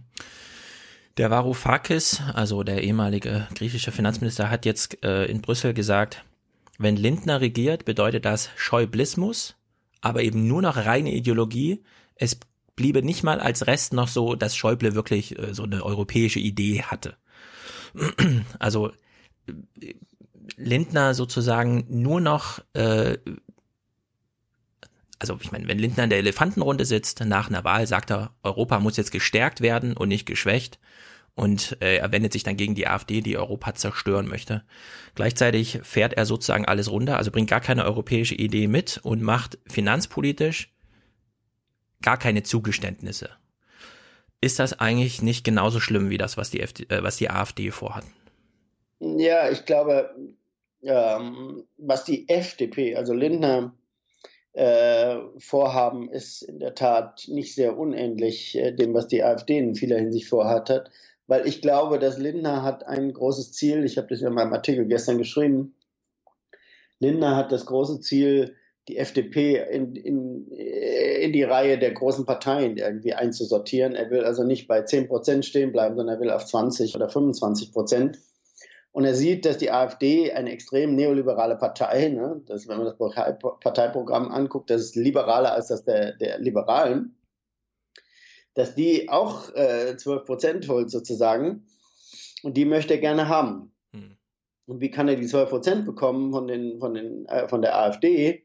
Nun, indem er sich jedenfalls so am Rand entlang schleicht, im europäischen Rand entlang schleicht und immer noch die Möglichkeit, also allen Wählern sozusagen den Eindruck vermittelt, hi, ich bin eigentlich genauso wie die und ich werde dieses europäische Lastertum auch äh, mit Stumpf und Stiel ausrotten. Äh, und äh, dadurch glaubt er, sich die Chance erhalten zu können. Und deswegen sieht man ihn in Brüssel und in Paris auch zu Recht extrem kritisch. Äh, und das war bei Schäuble natürlich nicht der Fall. Schäuble war unendlich naiv in Sachen Wirtschaftspolitik. Er hat keine Ahnung, hat nie eine gehabt. Er hat es am Ende ja auch zugegeben, dass er nur auf die Berater gehört hat, was schrecklich ist. Ja. Aber er war doch zutiefst äh, überzeugt von Europa. Nur äh, in der Kombination äh, deutsche Überheblichkeit, die auch Schäuble hatte, äh, mit äh, ja, antieuropäischen oder doch äh, jedenfalls nicht sehr proeuropäischen Ansichten, ist das eine, ist das wirklich gefährlicher als das, was Schäuble dargestellt hat. Hm. Okay, unter der Maßgabe werden wir die FDP mal weiter beobachten. Das war ein guter Hinweis. Äh, lassen Sie uns zum Ende nochmal, äh, Sie haben ja nun diesen Blick von außen, würde ich mal sagen. Ähm, es gibt ja in Deutschland, also wir fragen uns immer, an wen sollen wir uns eigentlich halten, wenn wir uns jetzt darüber informieren wollen, was in Deutschland vor sich geht. Uns ist aufgefallen, das Institut für, äh, das ähm, Leibniz-Institut in Halle das macht zum Beispiel häufig Zahlen zum Thema, Deutschland hat sich so und so viel an Europa bereichert. Dann haben wir so das IFO-Institut, was immer noch so die alte Linie fährt. Das DIW mit Fratscher, der immer mal wieder auf soziale Ungleichheit hinweist, aber dann trotzdem noch warnt davor, groß umzuverteilen, sondern dann so um Bildungschancengleichheit geht. In Kiel gibt es ein Institut. Herr Hüter hat ein Institut. Wenn, wenn das junge deutsche Publikum ähm, sich informieren möchte, können Sie so einen Kompass geben, welches der Institute wie sagen wir mal, tragfähig ist für Argumentationen, die man so für sich benutzen kann, wo gute Publikationen stattfinden? Ja, das ist leider sehr schwierig geworden, weil es ähm, die Konfrontation oder die Opposition, die es mal in den Instituten gab, ich habe selbst lange im Deutschen Institut für Wirtschaftsforschung gearbeitet, äh, in Berlin, äh, die gibt es leider nicht mehr, sondern mit Fratscher ist auch das DIW sozusagen sehr Mainstream geworden, obwohl, Sie haben zu Recht charakterisiert, er ab und zu mal so einige Auswürfe macht, die aber äh, nicht sehr substanziell sind. Und äh, ja, insofern ist die Orientierung an, an der Institutelandschaft zum Beispiel ungeheuer schwer, weil es gibt dann noch das IMK, ein Gewerkschaftsinstitut in Düsseldorf, geleitet von Gustav Horn, die wieder eine andere Position haben, die aber auch sehr stark gewerkschaftlich äh, gelenkt sind, sozusagen unabhängige Informationen zu bekommen, ist, ist wirklich ein Problem. IFO ist sicher äh, arbeitgeberseitig ganz klar verortet, äh, Kiel auch, Halle auch. Äh, das, ähm, wen haben wir noch? Äh, Essener Institut äh, ganz genauso. Und, äh, und damit sind wir schon, schon quasi durch. Mhm. es gibt keinen keine wirklich unabhängige Position. Und wenn Sie dann noch den Sachverständigenrat nehmen, was die gerade rausgekommen sind mit ihrem Jahresgutachten, das ist absolute Katastrophe. Das ist also die größte Katastrophe. Insofern sich unabhängig zu informieren, ist schwer. Man muss halt ein bisschen suchen. Wie gesagt, ich kann ein Makroskop anbieten, da haben wir, versuchen wir einiges. Und wir versuchen es wirklich, ich sage es nochmal ähm, ganz unideologisch. Wir, wir haben auch ideologische Beiträge, gar keine Frage. Wir haben auch Beiträge, die klare politische Positionen haben und so weiter. Aber wir haben auch viele Beiträge, wo wir versuchen, eben nur in Sachen Logik äh, klar zu sein und die Ideologie vollkommen rauszulassen, wo wir Fakten präsentieren und so. Und das ist eigentlich das, was äh, in Deutschland fehlt. Und ich klage seit 40 Jahren, wir müssten auch die Regierung, auch eine äh, vernünftige, progressive Regierung, müsste dafür sorgen, dass an den, an den, Universitäten nicht eine Lehre gelehrt wird, sondern dass eben immer zwei oder äh, drei unterschiedliche Positionen besetzt werden und damit äh, auch den Studenten die Möglichkeit gegeben wird, sich äh, objektiver, als es heute der Fall ist, zu mhm. informieren. Aber gibt es wenigstens in deutschen Universitäten noch einzelne Professoren, gerade mit aktiven Lehrstühlen, bei denen Sie sagen würden, das, das, also an denen kann man sich so ein bisschen halten, der publiziert auch fleißig oder so. Also gibt es überhaupt? Ja, leider ganz wenige. Ja. Ähm, der Bofinger, der Minderheit ist im Sachverständigenrat sicherlich, aber dann ist es auch schon bald zu Ende. Es fällt einem einfach nicht sehr viel ein weil man in Deutschland sehr radikal, so radikal wie man in Deutschland eben mit solchen Dingen umgeht, dafür gesorgt hat, dass der sogenannte Keynesianismus mit Stumpf und Stiel ausgerottet wird, was ein äh, Unsinn ohnegleichen ist. Denn in den angelsächsischen Ländern gibt es natürlich sehr viel größere Fraktionen von Keynesianern oder sagen wir progressiven Ökonomen, wie immer man es nennt, unorthodoxen Ökonomen, ist völlig egal. Aber äh, Leute, die sich eben nicht einen X vor ein U vormachen lassen, sondern kritisch denken und auch diese kritischen Sachen publizieren und auch so publizieren, dass es der normale Bürger verstehen kann. Ja.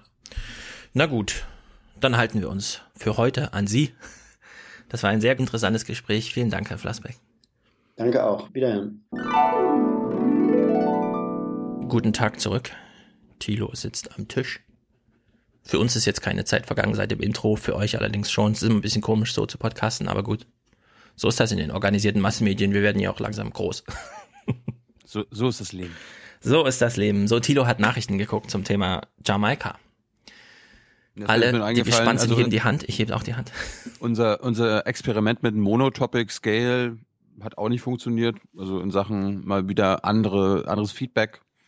Es geht genauso weiter. Also ich glaube, ich werde die nächsten Wochen einfach mal das Feedback ignorieren. Einfach nicht ins Forum gehen. Also ich bin wirklich zufrieden mit dem Feedback gerade. Nein.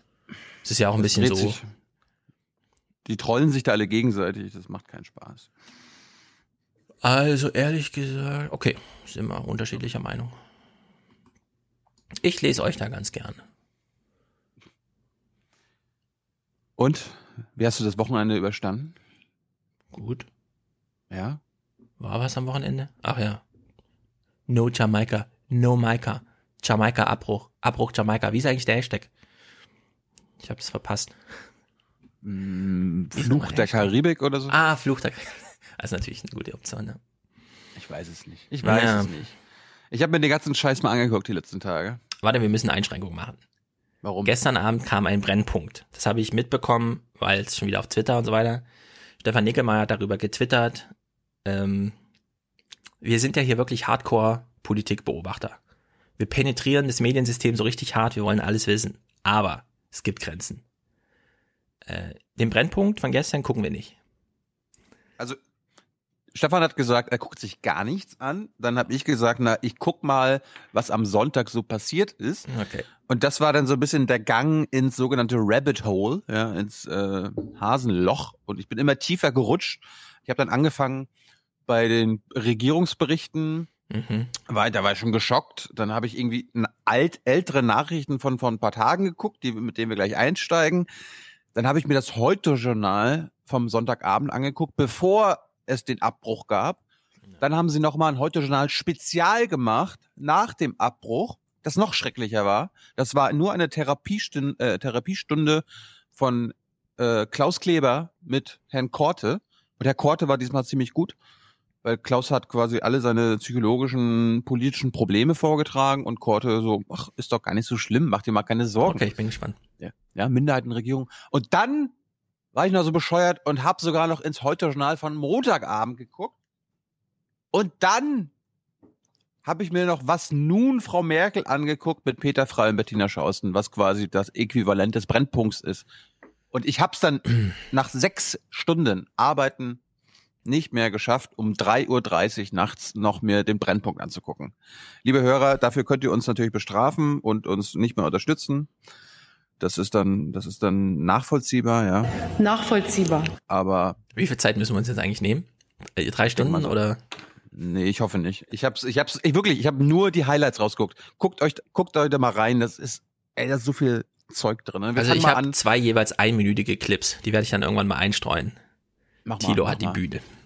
Wir fangen mal, wir fangen mal an mit dem Tag, den Tagesthemen vom Donnerstagabend. Und du musst unseren Hörern, also wir hören, wir hören Karin Mioska zu, wie sie die Sendung einleitet. Was sie da sagt, ist schon mal das, das eine. Das andere ist, du musst unseren Hörern dann nochmal beschreiben, was du im Hintergrund siehst. Schön, dass Sie noch dabei sind. Guten Abend zu später Stunde. Sie sitzen Hallo, noch immer Abend. zusammen. Die Verhandler jener vier Parteien, die möglicherweise in dieser Nacht eine Koalition zum Laufen oder eben zu Fall bringen, bevor sie überhaupt begonnen hat.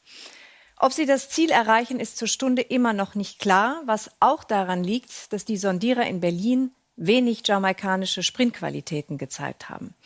Ihr Verhandeln erinnerte mehr an einen Langstreckenlauf, auf dem sie sich zudem in den vergangenen Wochen auch noch selbst unnötig viele Hürden in den Weg gestellt haben, die nun heute Nacht von den Chefs genommen werden müssen. Und die Frau, deren Kanzlerschaft ja selbst längst einem Marathon gleicht, will ganz bestimmt nicht so kurz vor dem Ziel stürzen. Ich sag mal so. Ingo Zamparoni hat sich so sehr geärgert, dass er nicht die Moderation machen darf, weil er keinen Dienst hatte. Der hat sie in eine E-Mail geschrieben und Karim Joska erfleht, seine Moderation vorzulesen, weil es war ja Prosa, Metapher, Scheiß. Aber das Bild war auch schön. Was haben wir denn gesehen? Einen jamaikanischen Läufer in Höchstgeschwindigkeit, der von einer stehenden Langzeitbelichtung un ins Ja. Unkenntliche hinein fotografiert wurde. Ja. Usain Bolt war das wahrscheinlich. Und ich meine, Kann sein. Was wir jetzt hier feststellen, wir wollen, wir haben uns am Wochenende ja ein bisschen auch, ne, nicht gestritten online, wir haben einfach nur Beobachtungen geteilt, worauf sich dann viele Hauptstadtjournalisten angesprochen haben, äh, angesprochen gefühlt haben, haben uns dann Kontra gegeben, ja, dass sie hier, ähm, also im Grunde staatsbürgerliche Verantwortung übernehmen, indem sie uns dort seriös berichten, was da passiert. Also ich glaube, Falk Steiner hat ja auch irgendwie so berichtet, so, jeder ernsthafte Hauptstadtjournalist ist dabei. Muss Auf dabei Falk Steiner sein. kommen ja auch noch zu sprechen. Das habe ich mir, das habe ich dann auch persönlich genommen, weil ich mein, ich bin ja ein bewusst nicht ernsthafter politischer Bero Be Berater, wollte ich gerade sagen, Politikbeobachter. Ich bin, ja, das macht halt alles Sinn. Ja? Also die Ernsthaften warten vor den Türen, auf den Straßen, vor den Balkonen. Die Es geht um Deutschlands Schicksal. Welt im Chaos. Merkels Für Zukunft. Deutschland? Ja, ja. Ich habe, das ist ein neuer, neuer Button hier. Ist ein bisschen kurz, ne? Für Deutschland? Aber egal. Für Deutschland? Hm. Mhm, mhm, mhm. Es war, es war ein Graus. Und ich hoffe, wir werden, werden das so ein bisschen rausstellen. Ich habe das Gefühl, die Journalie war gekränkt. Erstens, dass sie jetzt vier Wochen lang umsonst gearbeitet hat. Dass alles, was Ja. Stefan Schulz hier schon vor sechs Wochen prophezeit hat, ohne dass er auf irgendeinem Balkon gestanden hat, vor irgendeinem Balkon gestanden hat, auf irgendeiner trockenen oder nassen Straße gewartet hat oder sich den Arsch abgefroren hat vor irgendeiner geschlossenen Tür, der hat das schon alles schon vorher gewusst. Und die anderen mussten das vier Wochen lang begleiten und am Ende kam nichts raus. Ja, ja, und, das war andere, und, und das andere war, die wollten einfach eine Einigung. Denen war scheißegal, was da rauskommt. Inhalte, was wir immer bemängeln, äh, warum geht's da nicht um Inhalte? War dem Journalisten auch egal.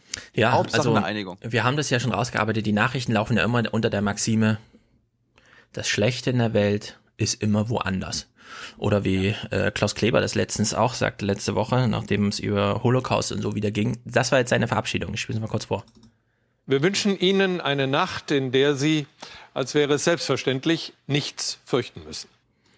Als wäre es selbstverständlich, ja. Es ist selbstverständlich, dass wir nichts fürchten müssen.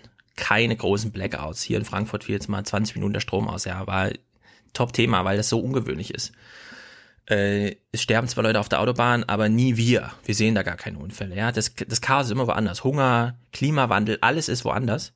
Und deswegen geht man in, also das ist sozusagen die Illusion, die sich die Journalisten selbst herstellen die ganze Zeit. Und deswegen gehen sie natürlich äh, in solche Gespräche, stehen vor der Tür, aber sie sind ja irgendwie mit dabei, und denken, ach, am Ende wird das schon gut gehen. Das ist hier ein Happening, hier reden wir alle miteinander, ab und zu schreibt man mal einen Text bei Übermedien, wie es so ist vor der Tür, aber am Ende wird's schon gut gehen. Und wenn es dann nicht gut geht, fallen sie aus allen Wolken. So als wäre das überhaupt gar keine Option gewesen. Ja? Und da muss man sich echt fragen, also wenn man die FDP sich angeguckt hat, war das jetzt echt keine Option oder was? Also in welcher Traumwelt haben die sich da eingeschlossen? Ich hatte es ja in dem einen Tweet direkt auf Falk Steiner bezogen. Die stehen so nah an dem Gemälde, dass sie gar kein Panorama mehr sehen. Ja, und von außen nur noch verwechselt werden mit, ach, das ist doch Teil des Bildes und so. Also es, also sag mal so, für die echten Feinschmecker, für Leute, die hier wirklich, die sagen, Aufwärm-Podcast, sechs Stunden die Woche reicht mir nicht, ich will's richtig hardcore, ja. Guckt euch mal die Phoenix-Runde vom 17.11., das ist letzter Freitag an. Ulrich Deppendorf und Hugo Müller-Fock. Die sitzen eine Stunde da und reden über Jamaika. Und nicht einmal reden sie über die FDP. Nicht eine Sekunde reden sie über die FDP, sondern stattdessen das, was wir überall bekommen.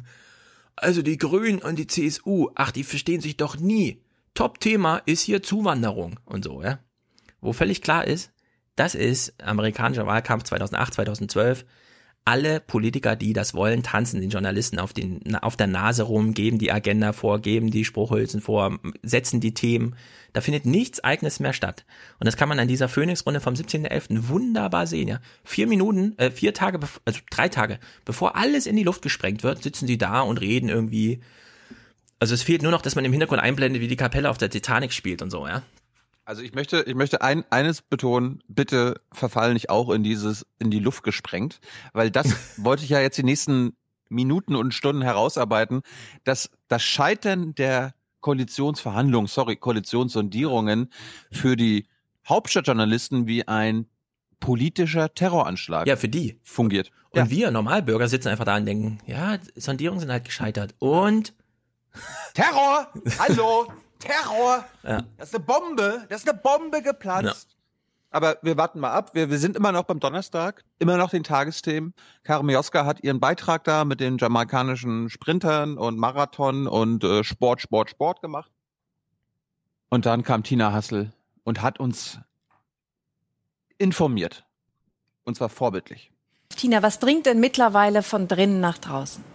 Nun, Karin, nichts Positives. Und wir haben auch gehört, hoffentlich dauert die Nacht überhaupt lang. Denn äh, wenn Sie jetzt früher rauskommen würden, dann nicht mit guten Nachrichten. Und was würde das bedeuten? Was würde passieren, wenn heute Nacht die Sondierungen platzen? Nun, das Terror. kann so richtig keiner beantworten, denn das Ganze ist ja ein seltsames Experiment. Und ähm, ob man dann doch noch mal sagen würde, schlafen wir noch mal eine Nacht drüber, geben wir dem Ganzen noch mal etwas Zeit, auch das ist unklar. Ja, Karin, frag doch einfach uns. Was passiert, wenn die Sondierungen scheitern? Ja, dann sind die Sondierungen gescheitert. Der Bundestag ist da, die alte Regierung ist im Amt, die SPD wird einen Teufel tun, jetzt ein auf, wir machen hier eine un Unstabiles, weil wir sind ja eigentlich Opposition und so. Das ist jetzt ein Zustand, den schafft Deutschland locker drei Jahre. Ohne dass irgendwer substanzielle Probleme hätte. Und ich sage bewusst drei Jahre, ja, weil es werden am Ende nur drei Monate. Ich meine, wir, wir kommen da ja nach, nachher noch drauf zurück. Ich meine, ich muss immer, also die ganzen Tage jetzt immer daran denken, dass Klaus Kleber so geschockt war, als ich ihm unterstellt habe, dass er staatstragend wirkt. Ich fand es ja witzig, Jede- dass er das schon als, was, ich wirke staatstragend? Oh nein. Aber er ist regierungskritisch, okay? Gut, wir kommen da, wir kommen da nachher nochmal drauf zurück. Ich habe dann nach den Tagesthemen, ich bin ja immer so ein Nacht, Nachtgänger, ja. Ich war dann so bescheuert, habe dann irgendwie den Fernseher laufen lassen. Auf einmal kam im ZDF heute Plus. Oh, und da war auf einmal Winnie Hescher. Ja, Winnie Hescher kennen wir auch vom Wochenende. Die hat, die erzählt uns so Dinge, so der Seehofer hat was gefrühstückt und äh, Ja, die macht auch gerade Karriere, ne? Üblicherweise bist du ja nur so Moderator deines Berichts. Jetzt tritt, sie häufiger mal auf. Ja, ja. Und das ist und nicht nur der Situation geschuldet, sondern sie tritt häufiger sichtbar auf jetzt. Gut, und sie kommt jetzt sichtbar zu Wort, aber worauf wir uns konzentrieren, ist das, was Daniel Bröckerhoff, unser Kollege bei Heute Plus, am Ende sagt, wie er sie verabschiedet und wie er damit auch Oma Erna äh, ins Bett kuschelt, okay? Also es gibt auch die vermittelnden Stimmen, aber natürlich macht der Eindruck erstmal die, die hier rauskommen und sagen, hier geht gar nichts. Dini Hescher, vielen Dank für diese Eindrücke aus Berlin und ich hoffe dann auch auf eine ruhige oder zumindest einigermaßen erträgliche Nacht bei Ihnen. Brückerhof Also- ist schon fast 40. Der ist halt altes Eisen auch schon. Daniel, also steht Winnie Hescher jetzt vor irgendeiner Katastrophe? Ist, steht sie vor irgendeinem Hurricane, der gerade durch Berlin Mitte zieht? Oder steht sie einfach nur vor irgendwelchen verschlossenen Türen? Ja, das hat er Meine sich irgendwie abgeguckt. Das muss halt so sein. So klang das bei Karim Joska. Ihnen noch eine gute Nacht. Verdauen Sie das erstmal. Huh, verdauen Sie das erstmal. Ja. Das spüren wir ja alle. Die Bürgerinnen und Bürger spüren das. Wir spüren das. Ich spür's auch. Ich habe jetzt aber erstmal eine gute Nachricht, weil bevor wir zu den Scheitern, das Scheitern der Koalitionsgespräche kommen, kommen wir erstmal zu erfolgreichen Koalitionsgesprächen und überlegen wir mal, woran das vielleicht gelegen haben könnte. Nach zweiwöchigen Verhandlungen steht in Hannover die Koalition von SPD und CDU. Beide Parteien verständigten sich auf eine Liste von Gemeinsamkeiten. Sie reicht von beitragsfreien Kitas über neue Stellen für Lehrer und Polizisten bis hin zum Ausbau von Autobahnen. Konsens besteht auch über die Ministerposten, je fünf für SPD und CDU. Ja. Also ich habe von den hannoverschen Koalitionsgesprächen im Grunde nichts mitbekommen. Das, sagt, das heißt jetzt nicht, dass darüber nicht berichtet wurde. Ganz bestimmt in irgendeiner kleinen Zeitung oder im NDR Niedersachsen Magazin. Aber es war kein großes Thema. Man hat sie machen lassen und auf einmal schaffen die dann ein Ergebnis. Ja, ich sehe schon die Kommentatoren, die jetzt da sitzen, sagen, aber nein, das waren doch nur zwei Parteien und die kennen sich auch schon und pipapo. Nee, es ist, da- ich glaube auch, das ist tatsächlich, die konnten das halt einfach in Ruhe machen. Die haben sich einen Zeitrahmen und ein Enddatum gesetzt und haben das dann stringent durch und die haben gleich über Ministerposten und pipapo. Und man muss auch dazu sagen, in Ländern geht's halt um was. Da kann man einfach über Polizisten zahlen und über Beiträge für Kitas, da kann man da einfach entscheiden, ja. Ich meine, das, was die jetzt, äh, bei, also was bei diesen Jamaika-Sondierungen Top-Themen waren, ja, das waren ja alles so Luftnummern, gefühlte Zahlen. Der eine sagt, nee, da kommen nur 200.000, höchstens. Überhaupt sind ja nur so viele anspruchsberechtigt. Und dann kommen die anderen und sagen, nee, da kommt pro Flüchtling einer, also eine Million. Und dann konnte man sich nicht mal da einigen, ja. Ja, okay. Ohne eine Begrenzung der Zuwanderung wird Jamaika eine Insel in der Karibik bleiben, aber auf keinen Fall eine Koalition in Berlin werden. Ach ja. Gut, ich habe dann mal, wir fangen mal an mit dem ZDF. Ja. Berlin indirekt. Jetzt geht Stefan weg. Ich wollte gerade einleiten mit, äh, jetzt kommt dein geschätzter Kollege Andreas Künast. Der hat sich ja auch zu Wort Ich habe nur die gemeldet. Tür zugemacht. Ach so. Ich übersehe das auch immer, wenn du aufstehst. Die übersehen das doch einfach. Ich habe nur die Tür zugemacht. Okay, okay. Der Andreas Künast kommt jetzt. Hast du, ist dir was aufgefallen am Wochenende bei dem? Ja, Andreas Künast ist natürlich ein sehr pflichtbewusster Journalist. Wenn der den Auftrag kriegt von seinem Intendanten und von seinem Chefredakteur, mach auch was bei Twitter, okay? Mach nicht nur Fernsehen. Dann ist er bei Twitter ganz aktiv. Aber man muss sagen, er hat sich von uns ein bisschen ärgern lassen. Aber er hat zum Beispiel auch Lea seine Beiträge geschickt, wo er auch nochmal auf die Flüchtlingssituation so einging, dass Lea das wohl auch gut fand und so. Also in der Hinsicht. Du, es gibt, Andreas Künast macht gute Berichte, wenn er auf Reisen ist. Also ich erinnere mich daran zuletzt, als er mit Gabriel in Libyen war. Gute Sachen dabei. Das Problem ist halt wirklich der Hauptstadtjournalismus. Sobald sie wieder in der politischen Berliner Blase zurück sind, vergessen die alles. Beziehungsweise da, da ist, da, da teilt sich der politische Verstand. Aber ich bin da, wir sind da ja auch in der Minderheit. Also hast du ja am Wochenende gemerkt, da melden sich dann auch irgendwelche ehemaligen Hauptstadtjournalisten der SZ zu Wort aus den USA, der mir dann gleich so sagt. Denkler ist also, gerade in Amerika. Ja, äh, US-Korrespondent der SZ. Wenn der Jung, dem das nicht passt, wie wir hier arbeiten, dann soll er die BBK verlassen. Ja. Ich dachte so, wie, wie, wie kommt er denn jetzt auf die BBK? Na, das hat er, das hat er selber nicht ganz verstanden, wie er das, und dann kamen nämlich ein paar Kritiken daran und er so, nee, nee, mein Tweet zieht sich, bezieht sich nur auf die BBK und wir alle so, ne, warte mal, BBK, wir haben ja gerade über Jamaika-Verhandlungen und Balkonszenen und so gesprochen und nicht über die BBK und er so, ja, also ich habe jetzt nur die BBK gemeint. Und ganz witzig finde ich immer, und das finde ich auch ein bisschen traurig, wenn dann irgendwer, egal wie hitzig die Twitter-Diskussion gerade läuft, schreibt, ich könnte mir ja wieder mal eine SZ kaufen, ja, kommen gleich tausend Smileys, ach, das ist immer eine gute Idee und so. Und dann ist plötzlich wieder gut Wetter. Ja. Das ist gut für unser Land. So eine SZ kaufen. Ja. Ja. Gut, Andreas Künast musste einen Beitrag machen, bevor die Sondierungen zu Ende gegangen sind. Es ist ja auch sch schlimm, ne? Also die Medien, unsere Massenmedien, unsere Hauptstadtmedien dachten ja am Donnerstagabend ist alles vorbei. Da ist Dachte der die FDP Zieleinlauf. auch. Die haben ja alle Bilder auf Donnerstagabend fertig gemacht. Zieleinlauf, dann ist es irgendwie nicht passiert. Freitag auch nicht. Samstag auch nicht. Dann sollte es Sonntag 18 Uhr passieren. Vor Berlin indirekt. Dann haben die das wieder gerissen. Dann haben die wieder die politischen Journalisten enttäuscht in Berlin und haben sich nicht an die Vorgaben gehalten. Das geht doch nicht. Darum musste Berlin indirekt äh, improvisieren und hat dann nochmal so ein, so ein äh, Horse Race Stück gemacht. Und Horse Race bedeutet hier Machtköpfe präsentieren. Und äh, das hat Andreas Kühners mal an den, an den Verhandlungsführern äh, der vier Parteien aufgezeigt. Und du musst jetzt mal raten, wer die Personen sind. Das erste ist ein bisschen einfach, weil es eine Frau ist. Und es geht natürlich um Angela Merkel. Er porträtiert jetzt mal mit Hilfe eines geschätzten FAZ-Kollegen, Eckhard Lohse, Mhm. die Sammlerin, Stefan.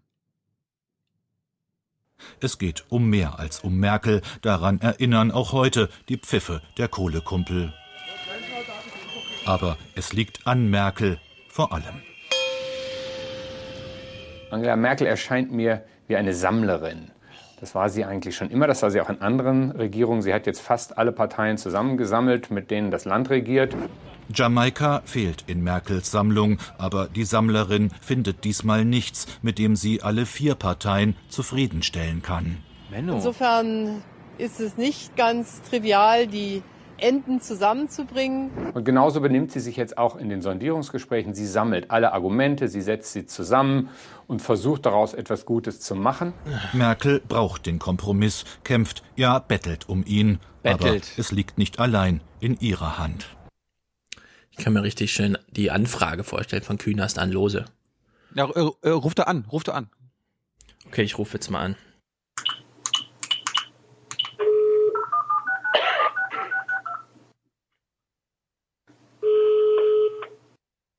Äh, Lose, FAZ Hauptstadtbüro. Künast hier. Ah nee, ich bin ja gar nicht im Fernsehen, ich muss gar nicht so reden, wie ich im Fernsehen rede. Andi, Andi, ja, hallo. Eckhard, hör mal zu. Ich mache heute ein Porträt, du weißt ja, wie es ist. Och, die wollten schon wieder einen Beitrag zum Thema, das sind die Themen. Ja, und da habe ich gesagt, nee, komm, wir machen jetzt mal Köpfe, Köpfe, Köpfe, Köpfe. Das ist wichtig, das ist wichtig. Und, ähm, oh Wunder, Merkel, Kopf. Pass auf, Eckart. Ja. Ich komme nachher zu dir, ich schicke ein Team. Bitte diesmal. Wir haben nicht wieder zehn Stunden Zeit. Einfache Sprache.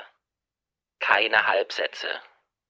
Bitte guck in die Kam äh, bitte guck so ein bisschen an der Kamera vorbei, du weißt ja, ne? Wie diese Werbevideo auf Amazon immer oder YouTube. Ich, ich guck dich an, ja, alles klar. Ja, also ganz wichtig. O Oma, äh, Oma Erna aus Recklinghausen, die kennst du ja nicht. Du schreibst ja nur für diese Professoren. Ganz einfache Sprache. Sie ist eine Sammlerin. In dem Moment, wo du Sammlerin sagst, poppt bei Oma Sprechblase auf. Was sammelt sie denn? Also sag dann gleich Parteien. Falls dir in den Sinn kommt zwischendurch, ach, jetzt gibt's ja auch die AfD, müsste sie nicht auch die AfD noch sammeln, das ist zu kompliziert. Ganz einfach bleiben, sie sammelt Koalition. Sie hat schon die eine und sie hat schon die andere und Jamaika fehlt noch in der und dann am Ende wieder zurückkommen auf, es fehlt noch in der Sammlung, ja. Also Sammlung, Koalition, Sammlung. Schaffst du das? Geil. Du, ich bin Historiker, das kann ich sogar historisch begründen. Aber nur die zwei Worte. Sammler und Partei. Nichts, nichts Kompliziertes. Aber Andi, ich habe da jetzt, ich, also wenn, wenn du jetzt über Merkel redest, dann sollten wir aber auch hier die anderen Parteichefs nochmal irgendwie bezeichnen. Da habe ich gute Ideen. Äh, Lass dich überraschen, okay?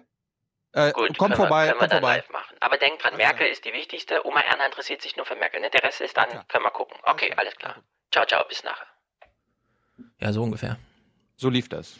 Und Dann Lose, sie- die sind halt auch fernsehgeil, ja. Die machen das dann auch. Meine, meine Hauptstadtkollegen sind Fernsehgeil? Ja, das ist immer ein bisschen so.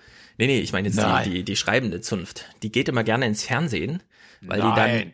Naja, Fernsehen Nein. heißt halt, am nächsten Tag, wenn eine Redaktionskonferenz ist, bist du so ein bisschen Star, weißt du, für den Tag. ist immer gut. Gut, jetzt kommt äh, der nächste Sondierungskopf und du darfst jetzt raten.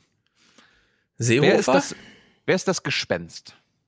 Unsere Hörer dürfen kurz auch zwei Sekunden überlegen. Wer ist bei, Lindner. Jetzt musst du dich schnell entscheiden. Wer ist bei den Parteichefs der das Gespenst gewesen? Ja, das Gespenst müsste eigentlich Lindner sein, würde ich jetzt sagen. Aber es ist bestimmt wieder sowas ganz Profanes.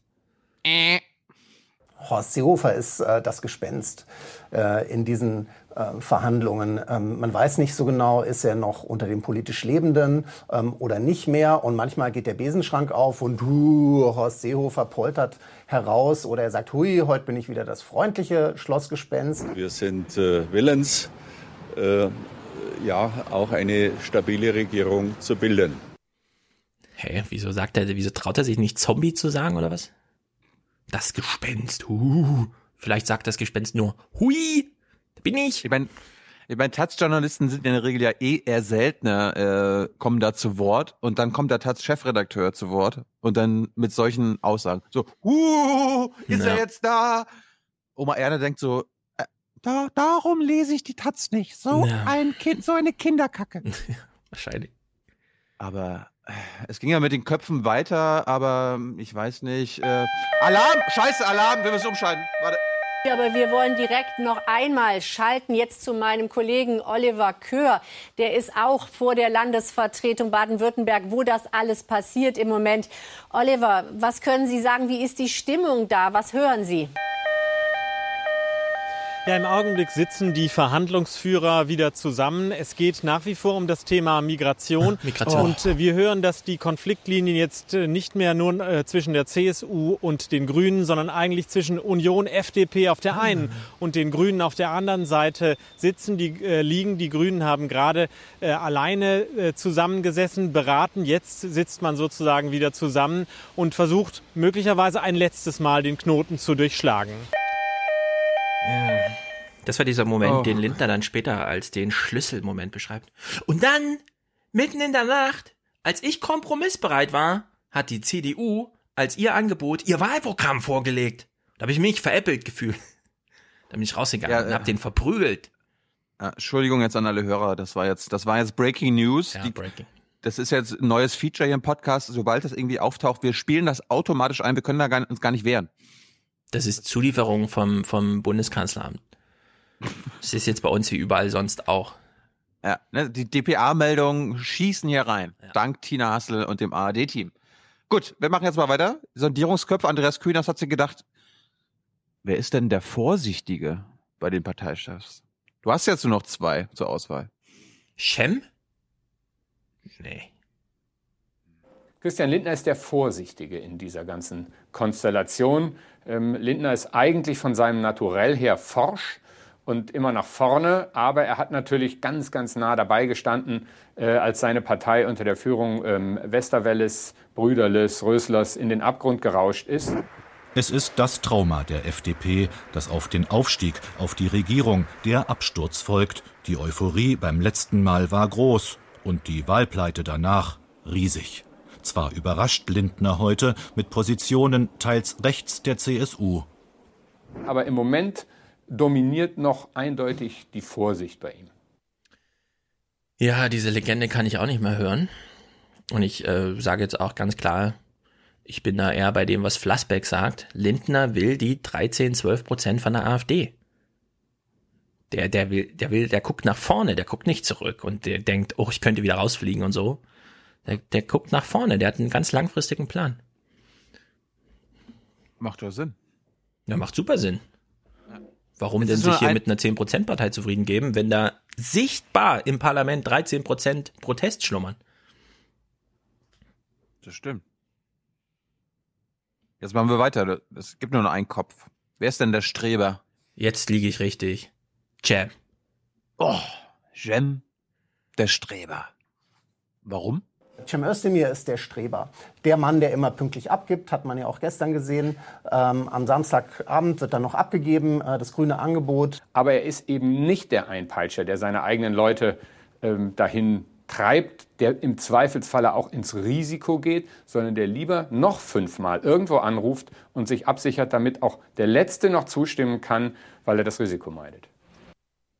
Nee, der meidet nicht das Risiko, der weiß nur, dass seine Partei am Ende das letzte Wort hat hätte. Ich, ich hätte jetzt einen Joke gemacht, auch bei Berlin indirekt scheut man das Risiko, über Inhalte zu reden oder über Themen zu reden, so wie du es ja vorgeschlagen hast, einfach nur, die zwar auch mit den Sondierungen zu tun haben, aber nicht die Sondierung als Thema haben, äh, ja. zu besprechen, was könnte in den nächsten Jahren und Monaten auf uns zukommen. Nein, nee. da wird, da wird Eckart Lose angerufen. Wir brauchen Köpfe, wir brauchen hier Charakterstudien von dir. Vielleicht, ja. vielleicht, hat, vielleicht, vielleicht hat Kühners ja irgendeinen äh, Artikel von Lose gelesen, den wir nicht gelesen haben. Ich war auch ein bisschen so überrascht, hm, wie einfach das ist, Themen aufzulisten. Ich habe ja überlegt, was schreibe ich in den Tweet rein, über welche Themen könnten die eigentlich mal so reden. Und am Ende ist es ja tatsächlich so, dass man einfach durchalphabieren kann. Ja. Also, Altersarme, Aufstocker, Alleinerziehende. ja, und dann geht man so durch. Und dann ist man irgendwie bei B und geht es halt weiter. Und es ist wirklich erstaunlich einfach, wie schnell so eine Liste voll ist, ja. Man sitzt einfach da und denkt, na gut. Aber nee, die Themen werden vorgegeben auf der Straße mit der Mutmaßung, da drin geht's gerade um Migration. Also redet man halt, man redet ja gar nicht über Migration, sondern man sagt nur an, dass woanders wahrscheinlich über Migration gesprochen wird. Ja, puh. Ich will das jetzt nicht bewerten. Und dann fragt man sich, was soll jetzt eigentlich aus Deutschland werden? Ja, das ist ja. wirklich verrückt. Gut, jetzt wird's besonders schlimm. Jetzt alle, also jeder, der auf der Autobahn jetzt fährt, ich hoffe, ihr seid angeschnallt. Bettina Schausen kommt jetzt ins Spiel, hat Gäste gehabt in Berlin indirekt. Natürlich Gäste, die aus den Verhandlungen rausgezehrt werden müssen, Natürlich sagt das ZDF jetzt, ist alles freiwillig. Wir haben den SMS geschrieben, kommst du hier um 19.13 Uhr bei uns äh, vor die Kameras, wir wollen eine Live-Schalte machen, wir wollen nur den neuesten Stand abfragen. Hat Andreas Scheuer gesagt, na klar, na klar, geht's da ums Grundgesetz? Egal. Äh, und dann haben sie irgendwie den Kellner noch gefragt von den Grünen, der hat auch gefragt, ja, worum geht's denn? Ach so, Sondierung, ja, na klar was die beiden jetzt gesagt haben, ist furz egal, gerade jetzt im Nachhinein, weil ne, ist ja alles den Bach runtergegangen. Wir konzentrieren uns darauf, was Bettina Schausten wissen wollte. Und Stefan, du musst jetzt mal im Auftrag unseres Hörers beurteilen, worum ging es Bettina Schausten? Mhm. Was lag ihr auf dem Herzen? Herr Scheuer, zunächst die Frage, wie ist der Stand? Wird dieser Sonntag noch eine Entscheidung bringen, so oder so? Herr Kellner, jetzt hat man so ein bisschen den Eindruck, äh, das Ganze ist jetzt auch eine Art Nervenkrieg. Sie sagen, es geht tatsächlich jetzt nicht mehr um, um Taktik, sondern um die Inhalte. Ich habe schon äh, gemerkt, Sie wollten sich jetzt auf inhaltliche Zugeständnisse nicht einlassen. Ähm, jetzt ist die Frage, wie weit ist man denn von einem Erfolg bei dieser Sondierung? Ja, und bei dieser Sondierung in Berlin fehlt Vertrauen offenbar noch ein bisschen. Wie nah war heute vielleicht schon das Scheitern? Es gab ja mehrmals schon äh, gewisse Meldungen, dass es nun am seidenen Faden hänge. Äh, werden Sie diesem Druck standhalten? Machen Sie noch Zugeständnisse? Haben Sie noch Spielräume? Und Sie sagen, bei dem Punkt Familiennachzug bleiben Sie, bleibt die Union ähm, hart und wird sich auch definitiv nicht mehr bewegen. Sie warten da auf das Einknicken der Grünen? Und auch die FDP ist mit an Bord. Mhm. Ähm, wie lange kann man das machen, die Uhr anhalten? Geht es womöglich auch äh, durch eine weitere Nacht bis morgen? Stellen Sie möglicherweise zu stark immer nur äh, die Streitthemen in den Mittelpunkt? Ich möchte mal auf Sie, weil Sie die Verantwortung betonen, Herr Scheuer. Die, äh, Sie waren ja schon mal weiter. Sie haben eine Präambel schon sozusagen formuliert, eine gemeinsame, in der es heißt, uns eint die Verantwortung für die Menschen und die Zukunft unseres Landes. Ähm, von Einigung hat man trotzdem in den letzten Wochen ja wenig gespürt. Trägt dieses Verantwortungsgefühl dann eben doch nicht weit genug? Aber entscheidend ist das Kleingedruckte. Sind Sie näher am Scheitern oder an einer Einigung? Kurze Antwort. Ah, also um es positiv zu wenden. Ich glaube, sie hat im Kopf Oma Erna, wie sie vom Fernseher sitzt und für die ist das halt nur so ein Happening. Scheitert jetzt oder scheitert es nicht? Ja. Gehen sie einen Schritt vor oder gehen sie einen Schritt zurück? Ja. Auf der anderen Seite, finde ich, stehen die Parteien irgendwie so ein bisschen da. Wir haben ja jetzt keinen von der FDP gehört, aber der FDP kann man ja auch unterstellen, dass sie im Grunde so eine Exit-Strategie hatte. Dann, wenn es so aussieht, als würden die Grünen blockieren, gehen wir raus und sagen, es könnte an den Grünen gelegen haben, aber das müssen die Medien von alleine so erarbeiten, dass es an den Grünen lag. Und der Moment kam aber nicht und er kam nicht und er kam nicht und er kam nicht. Und dann hat Linda gesagt, ach, scheiß drauf, wir gehen jetzt einfach so raus. Plan war eh, sind halt nicht die Grünen schuld. Und dann hat er diese, diese Legende von, die CDU hat mir Wahlplakat, äh, Wahlprogramm vorgelegt und gesagt, das ist mal unser Kompromissangebot. Das hat er, das hat er, das hat er gestern im Heute-Journal bei Marita Slomka mehrfach wiederholt. Ja, das war dann sein, sein Tenor die ganze Zeit jetzt. Ich habe es nicht mitgebracht. Also ich habe dann auch auf Twitter so, oh, geniales Interview von Marietta Slomka. Nein. Ja, es war halt Es neun war Minuten wieder, war wieder ein Bullshit-Interview.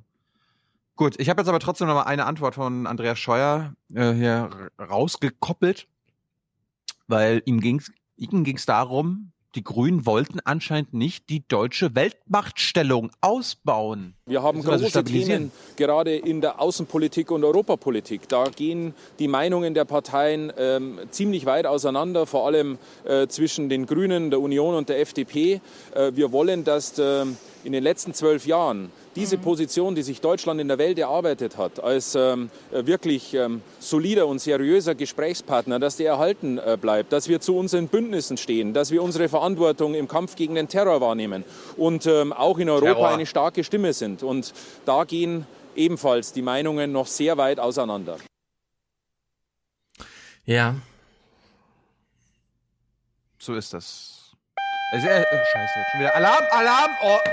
Nun Sorry, ist ja sorry. schon, ähm, Oliver, gesagt worden, ähm, heute Abend gibt es Statements, möglicherweise relativ schnell. Haben Sie gehört, ob die Kanzlerin und die anderen Parteichefs dann, da ähm, noch? den Durchbruch oder aber das Scheitern erklären werden? Wenn es einen Durchbruch gibt, dann werden auf jeden Fall Vertreter aller vier Parteien diesen Durchbruch gemeinsam verkünden. Dafür sind Mikrofone aufgebaut. Für den Fall eines Scheitern heißt es offiziell, gibt es überhaupt keinen Plan, wie man dann äh, vor die Presse tritt und ob man dann vor die Presse tritt. Auf jeden Fall möchte man sich heute Abend noch irgendwie dazu äußern. Also damals, als die Griechen die Bösen waren, war das irgendwie einfacher alles. Haben die Griechen auch kompliziert. Haben die Griechen im Vornherein auch gesagt, ob sie, wenn sie scheitern, eine Pressekonferenz geben und welche Mikros dann verwendet werden müssen? Ja, wahrscheinlich. Es gibt keinen Plan fürs Scheitern. Was macht man jetzt? Mann, ey. Wer stand denn da eben noch im Studio? So mit dem Rücken zur Kamera. Das war ein Politikwissenschaftler, der- zu dem kommen wir nachher nochmal. Der hat ein, ein, eine interessante Sache gesagt, aber der musste dann zwischendurch einfach mal aus dem Bild raus, weil halt Blaulicht, ne? Polizei kam, Breaking News. Es gab nichts Neues. Ja. Aber das war Breaking News. Gut, dann gab es einen Beitrag. Ja, was sind denn da die springenden Punkte bei den Verhandlungen, die jetzt noch nicht gescheitert sind? Zum Beispiel das Thema Flüchtlinge wird Oma Erna erklärt, ist das Sündenbock-Thema. Es geht vor allem um sie, Flüchtlinge. die Flüchtlinge, in diesen letzten Stunden der Sondierung. Gestern Abend machen die Grünen ein finales Angebot. Sie wollen die Zahl 200.000 pro Jahr akzeptieren, als sogenannten atmenden Rahmen. Aber das Grundrecht auf Asyl gelte weiter. Auf den vielleicht letzten Metern müssen jetzt alle federn lassen. Das haben wir in jedem erdenklichen Feld bis an die Schmerzgrenze und über die Schmerzgrenze hinaus gemacht. Ja, also ich versetzt euch mal alle in die Lage von Lea. Die hat mir kurz geschrieben. Die, die war jetzt wieder äh, auf Mission im Mittelmeer, hat unter anderem auch wieder Leichen geborgen, kommt dann zurück nach Deutschland, macht den Fernseher an und sieht sowas. Der atmende Deckel, Özdemir irgendwie außer sich, keine Ahnung. Alle anderen so, auch die FDP ist an unserer Seite, was das angeht. Fragt man sich echt, also. Hätte man es nicht wenigstens nicht atmender Deckel nennen können, ja? Das fragt man sich als allererstes. Es gibt äh, bei Sea-Watch auf Facebook ein 30-minütiges Video, wo sie mal dokumentiert haben, äh, wie libysche Rebellen, ja, unsere Ja. Küstenwache Menschen da, also daran hindert, gerettet zu werden. Menschen sterben auf diesen Bildern, wer sich das äh, geben möchte, wie Europa dies finanziell unterstützt und auch materiell, darf sich das gerne angucken. Hm. Es ist zu traurig.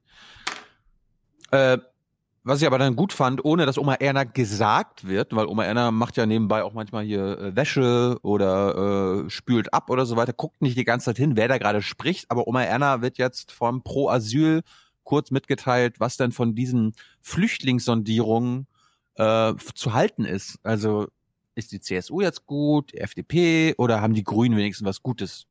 Mal schauen. Härtefallregelung, feste Monatskontingente, all das lag schon auf dem Tisch. Auf nichts konnten sich die Sondierer einigen. Diese Vorschläge sind nicht akzeptabel, sie sind völkerrechtswidrig, menschenrechtswidrig, sie sind dem Zeitgeist geschuldet und eine Verbeugung vor AfD und rechten Strömungen in der Union. Ja.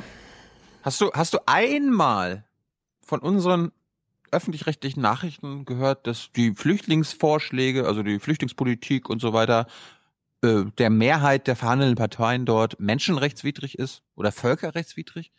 Gut, Völkerrecht, äh, da müssen die Russen schon irgendwelche Flüchtlinge, mit, also irgendwas machen oder so, aber Naja, sie holen dann halt diesen Pro-Asyl-Typ für Minütchen, machen daraus ein Twitter-Filmchen und leiten das dann als Antwort zum Beispiel an Lea weiter. genau. Und Elmar, Elmar Thewissen sagt uns dann nächstes Jahr, wir haben das doch betont. Ja, ich meine, der geht in sein Archiv, gibt da ein Pro-Asyl, zack, hat einen Treffer. Reicht ja auch. Acht, acht Sekunden Ja. bei Berlin direkt. Anderes Thema, was dich natürlich äh, in den letzten Wochen sehr beschäftigt hat und auch unsere Hörer. Bitte lasst euch jetzt nicht triggern, liebe Hörer, das jetzt wieder neu aufzusetzen in, äh, im Forum. Thema Kohleausstieg. Wer ist denn eigentlich auf welcher Seite da? Es geht um das Erreichen der Klimaziele, um die Kohle und um Jobs. Vor allem im Ruhrgebiet und in der Lausitz stehen ganze Reviere auf der Kippe. Die Kohlekumpel aus Sachsen rücken in Berlin an. Wir sollen jetzt den Preis dafür zahlen, Nein. den andere nicht gebracht haben. Nein, Sie sollen den Preis nicht bezahlen. Es geht schon um einige tausend Jobs. Mittelbar hängen da natürlich eine Menge Firmen dran, die zuliefern und so weiter. Also in meiner Gewerkschaft wären von einem Kohle aus ungefähr 100.000 Arbeitsplätze gefährdet. Doch was den einen zu wenig ist, ist den anderen zu viel. Offenbar ist die Klimafrage nicht nur eine Schicksalsfrage für diesen Planeten, sondern auch für das Zusammenkommen dieser Koalition. Ähm, Und wir kennen natürlich die Entwürfe, die auf dem Tisch liegen. Da gibt es unterirdische Entwürfe von CDU, CSU und FDP. Äh, Und es gibt einen Entwurf der Grünen, der uns bei Greenpeace auch viel zu schwach ist, äh, um tatsächlich die deutschen Klimaziele zu erreichen. Ja. Also da kann man, da kann man fast schon froh sein, dass diese Koalition mit den Grünen nicht geklappt hat, wenn Ja, die Grünen selbst sagen. bei der Umweltpolitik aus Greenpeace-Sicht nichts Zufriedenstellendes äh, ausgehandelt haben. Dann gab es einen Beitrag von meinem geschätzten Kollegen Nick Leifert, dessen Beitrag von der grünen Jugend mit einer falschen Prämisse begonnen hat. Äh, vielleicht kannst du uns unseren Hörern das erklären, Stefan. Die Entscheidung fällt ihnen so verdammt schwer. Noch eine Woche haben die Grünen Zeit, sich eine Meinung zu bilden. Ja oder nein, es zerreißt die Partei. Äh, ja, was war jetzt die Prämisse? Nein, die Gleifert geht davon aus, dass die Sondierungsgespräche erfolgreich sind so. und die Parteien dann entscheiden, ob äh, verhandelt wird. Aber Nick Gleifert, äh, es muss ja erstmal rauskommen, ob die sich überhaupt vertragen. Ja. Also ob die Sondierungen erfolgreich sind und dann entscheiden die Parteien. Naja, kommen wir zu einem Wutausbruch. Hast du das mitbekommen? Wer, wer, wer, hat das jetzt wieder von unseren ZDF-Kollegen getwittert? Winfried Kretschmann? Ja, ja, ja. Na, das war Thomas Walde, haben wir doch das letzte Mal schon. Oh, pass mal auf, pass mal auf. Da war Thomas Walder ja live dabei. kann man mit Gelassen oder Gleichgültigkeit reagieren oder, um den schwarzen Peter wieder weiterzugeben, mit einem Wutausbruch. Entweder verhandelt man, dann verhandelt man und lässt pauschale Angriffe auf andere Seiten mal beiseite und zwar radikal. Oder ich werde den Verdacht nicht los, dass diese Herren das gar nicht wollen, dass hier konstruktiv und erfolgreich verhandelt wird, dann sollen sie es sagen. Ja, wenn er schon so auftritt, kann er doch den Namen dazu sagen. Ist unklar, wen er jetzt meint. Thomas Walde vielleicht. Ja, die mussten auch die CSU jetzt einblenden, für alle, die es nicht gesehen haben. Also die haben dann im Bild eingeblendet Scheuer. Dadurch, äh, ja, Kontext nachgeliefert, aber na gut. Du meinst damit, Oma Erna weiß, worüber er sich jetzt gerade aufregt? Ja, es war ja, es war ja sozusagen im luftleeren Raum, dadurch, dass kein Name fiel. Ich würde ja immer unterstellen, dass der Zuschauer im Grunde nicht dabei ist. Aber es war eh nur eine interne Ansage. Über Bande gespielt. Gut, dann haben sie sich gedacht, äh, wir sind jetzt bei der ARD, im Regierungsbericht mit Tina Hassel und so weiter, gab einen Beitrag. Hm. Was kommt man dann jetzt während der Sondierung so alles machen? Weißt du was? Wir machen mal was, was alle anderen die letzten Wochen auch gemacht haben. Wir besuchen die Basis. Und ich habe jetzt alle O-Töne von der Basis der CSU und der Grünen zusammengeschnitten, aneinandergereiht und Stefan muss stellvertretend für unsere Hörer raten, wer welche Partei vertritt. Also Mhm. ne? hört man vielleicht, also so sprachlich, vom Sprachraum her, aber wer weiß. Also gerade unsere Hörer haben jetzt einen Nachteil. Also viel Spaß beim Raten. Für mich bedeutet das auch ein Stück weit Verantwortung zu übernehmen. Also zum einen Verantwortung für die Welt, Verantwortung für die Umwelt, in der wir leben, aber auch Verantwortung für ganz, ganz viele Menschen auf dieser Welt. Deutschland muss nicht überall vorne dran stehen und für alles zahlen, wo die anderen es nicht können oder nicht wollen. Mit den Grünen wird es keine weitere Aussetzung des Familiennachzugs geben und mit der CSU laut eigener Aussage aber nichts anderes. Die Grüner, die Grüner, ich kann doch nicht äh, beschließen mit dem Kohlenausstieg und mit einem ganzen Zeug, was die Grünen da bringen. Das, das ist doch, das verkraften mir doch nicht. Die CSU hat, glaube ich, Angst davor, dass die Grünen jetzt als Gegenpol der CSU, die CSU hat sich natürlich die Grünen auch immer als Feind gesucht, ähnlich wie die AfD, dass die Grünen jetzt als Gegenpol der CSU eine Chance in Bayern haben. Ich habe zu den Grünen, äh, sagen wir, ein entspanntes Verhältnis. Ne? Wir machen im Gemeinderat jemand äh, von der Grünen Partei. Wir gehen da offen miteinander um, wo manche äh, Gegensätze vorhanden sind. Es ist tatsächlich gefährlich, dass bei einer Jamaika-Koalition die grünen Positionen so verwaschen werden würden, dass man eine schwarz-gelbe Regierung mit ein bisschen Klimaschutz hätte. Ja gut, die Obergrenze, ich meine, das- prinzipiell muss man ja sagen, jeder Mensch, wo Hilfe braucht, soll Hilfe bekommen. Und das ist leider Gottes so. Man muss das realistisch sehen, auch wenn man jedem helfen will. Aber es muss auch umsetzbar sein. Aber es ist natürlich eigentlich ein unvernünftiges Wort. Äh, Obergrenze heißt aber für mich, irgendwo nicht alles auf Biegen und Brechen reinzulassen. Ganz einfach, sondern man muss das individueller, genauer betrachten. Die sollen sich zusammenwerfen und sollen auf ein, egal wie oder was, auf einen gemeinsamen Nenner kommen und fertig. Das wird auch bestimmt, denke ich einmal. Vielleicht sollte einfach die Basis etwas mehr den Takt vorgeben. Was haben wir denn davon? Ich weiß es nicht. Oh, das verstehe ich schon wieder nicht. Ach, vielleicht sollte die Basis mal die mehr. Also, ich würde mal so sagen. Wir sollten hier nicht alles reinlassen in Deu nach Auf Deutschland. Biegen und ne? Brechen. Alter, wenn du sowas hörst. Ja, ich, ich, also meine Empfehlung wäre, wenn, wenn, auch wenn man im Gespräch jetzt auf Leute trifft, die irgendwie sagen, man soll nicht alles rein und biegen und brechen und so. Warum kann man, also warum muss man dann dagegen halten? Gäbe es nicht andere Möglichkeiten, als in der Diskussion inhaltlich dagegen anzuargumentieren? Man könnte ja auch einfach das aufgreifen, was da gesagt wird, und dann das gemeinsam, was bedeutet das, was bedeutet das für wen, ja, und dem einfach den, den, den Weg weitergehen. So, nicht auf Biegen und Brechen alle reinlassen. Was bedeutet das? Und dann ist man ganz schnell beim Sklavenhandel da in Libyen und bei der finanziellen Hilfe durch Italien und bei Schießereien auf dem Mittelmeer. Das bedeutet das halt alles.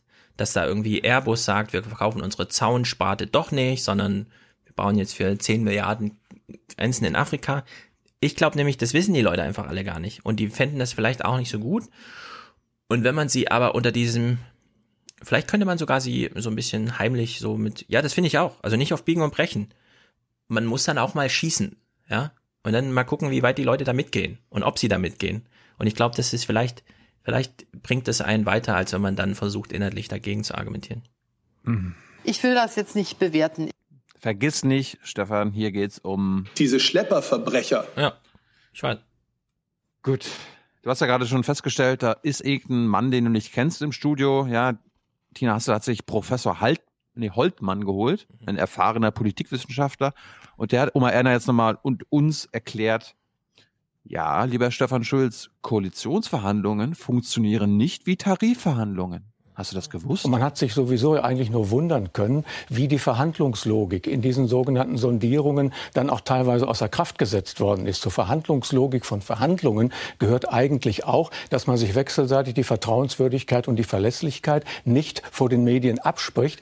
Ansonsten würden beispielsweise Tarifverhandlungen zwischen den Arbeitgebern und äh, den Gewerkschaften in Spitzenverträgen nie funktionieren. Also dilettantisch in einer gewissen Weise. In gewisser Weise ja, wobei man fairerweise sagen muss, bei diesen Sondierungen gibt es anders als bei Tarifverhandlungen nicht noch die Auffangposition eines Schlichters. Oh Mann. Finde ich aber gut, dass er mindestens, zumindest den Hinweis gibt, weil das kann man ja auch mal deutlich sagen. Dümmer hätte man die acht Wochen nicht gestalten können.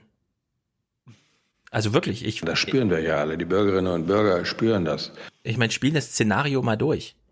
Verhandlungs, also die Gruppen viel zu groß, viel zu sichtbar, viel zu viele Termine, viel zu lange Termine und keine ordentliche Gesprächsleitung. Also Merkel soll zwar wohl ganz toll moderiert haben und so, ist dann auch die Frage, sollte Merkel die Chefin am Tisch sein oder jemand anders, aber es gab anscheinend null Organisation, sondern Lindner ist dann einfach reingerauscht mittendrin in so und hat, hat sich erkundigt, wie, wie sind die Stand der Dinge? Und dann habe ich gesagt, nee. Und die hat ihnen gesagt, das soll ein Kompromiss sein? Nee, da widerspreche ich meiner eigenen FDP-Frau, zack, ist er wieder rausgegangen. Also so ungefähr lief das ab. Und ich habe mir das auch überlegt, weil im Grunde, ja, wenn man sich wirklich mal anguckt, nicht nur Tarifverhandlungen, sondern wie wurden damals die Kriege befriedet, ja, wie ging das als der Schlichter irgendwie und was bedeutet das, wenn man sich als Verhandlungstyp anbietet und was hat Kofi Annan nicht schon alles gemacht nach seiner Karriere bei der UN und so.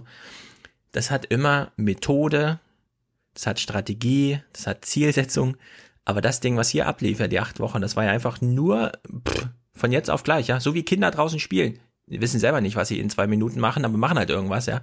Und so lief das da auch irgendwie ab. Das glaube ich nicht. Das hat mit der Wahrheit so viel zu tun wie eine Schildkröte mit dem Stabhochsprung. Ja, aber ich meine, wenn wir gebeten werden, gebt doch mal eine Wahlstimme ab. Und das ist nun wirklich kein komplexes Ding. Ja, da ist ein Wahlzettel, da sind Ding, zehn Dinger drauf und wir sollen ein Kreuz machen. Dann heißt es im Vorfeld, geh doch mal zu deinewahl.de, geh doch mal hier zum Wahlomaten, mach doch mal dies, mach doch mal das. Also selbst da schon Methoden überladen und so, ja, und, und die sitzen zusammen zu, zu hundertst irgendwie, mit dem Medienbetrieb noch daneben, in dem Glaskasten. Also das ist wirklich, ich, ich, mir, mir fällt es schwer, mir das Szenario noch dümmer auszudenken. Ich wähle trotzdem Merkel. Genau. So, Berlin direkt ist ja nach dem Regierungsbericht gelaufen. Das Interessante ist, wenn man sich die Regierungsbericht anguckt, man muss methodenkritisch anmerken, Tina Hassel war auf dem, äh, auf dem richtigen Riecher. Also hatte den richtigen Riecher. Weil sie hatte, ihr ging schon, auch bei ihren Gästen, ja, wenn das jetzt scheitert, äh, FDP, also da hatte Nicola Bär zu Gast und so weiter und immer, ja, was, wenn es jetzt scheitert, wenn es jetzt scheitert. Also sie hat damit schon gerechnet. Bei Bettina Schausten eine halbe Stunde später das ZDF war immer noch auf dem, auf dem Ding so, naja, wir sind hier ein staatstragender Sender, äh, mhm. nein, ein regierungskritischer Sender. Ja. Äh, wir gehen davon aus, dass es klappt. Jetzt ist die Sendung vorbei beim Regierungsbericht und Tina Hassel macht das einzig Richtige. Sie bereitet Oma Erna, die das jetzt hier eine 20 Minuten lang durchgehalten hat, darauf vor, dass heute Nacht ein politischer Terroranschlag passiert. Pass auf. Das war nämlich unser Bericht aus Berlin an einem dramatischen Abend. Noch wissen wir nicht, ob Jamaika endgültig gescheitert ist oder doch noch zum Durchbruch kommt. Doch wenn ja, äh, dann wäre das eine unkontrollierte politische Sprengung, deren Folgen noch gar nicht abzuschätzen sind. Oh Gott. Eine unkontrollierte politische Sprengung. Ja, ich will es mal so sagen. Es gibt sehr viele Leute in Deutschland, ich schätze die Zahl auf 50 Millionen. Denen ist das total egal. Und die wissen auch heute noch nicht, ach, ist gescheitert, was stand, fand was statt? So ungefähr. Meinst du? Na klar. Ich konnte meiner Frau zu Hause erzählen. Übrigens, der Papst ist zurückgetreten, ja. Es gab überhaupt nur einmal in der ganzen FAZ-Geschichte wohl, dass, dass eine DPA-Dingsbums-Meldung über, was weiß ich, rot blinkend oder so angezeigt wurde. 12 Uhr mittags.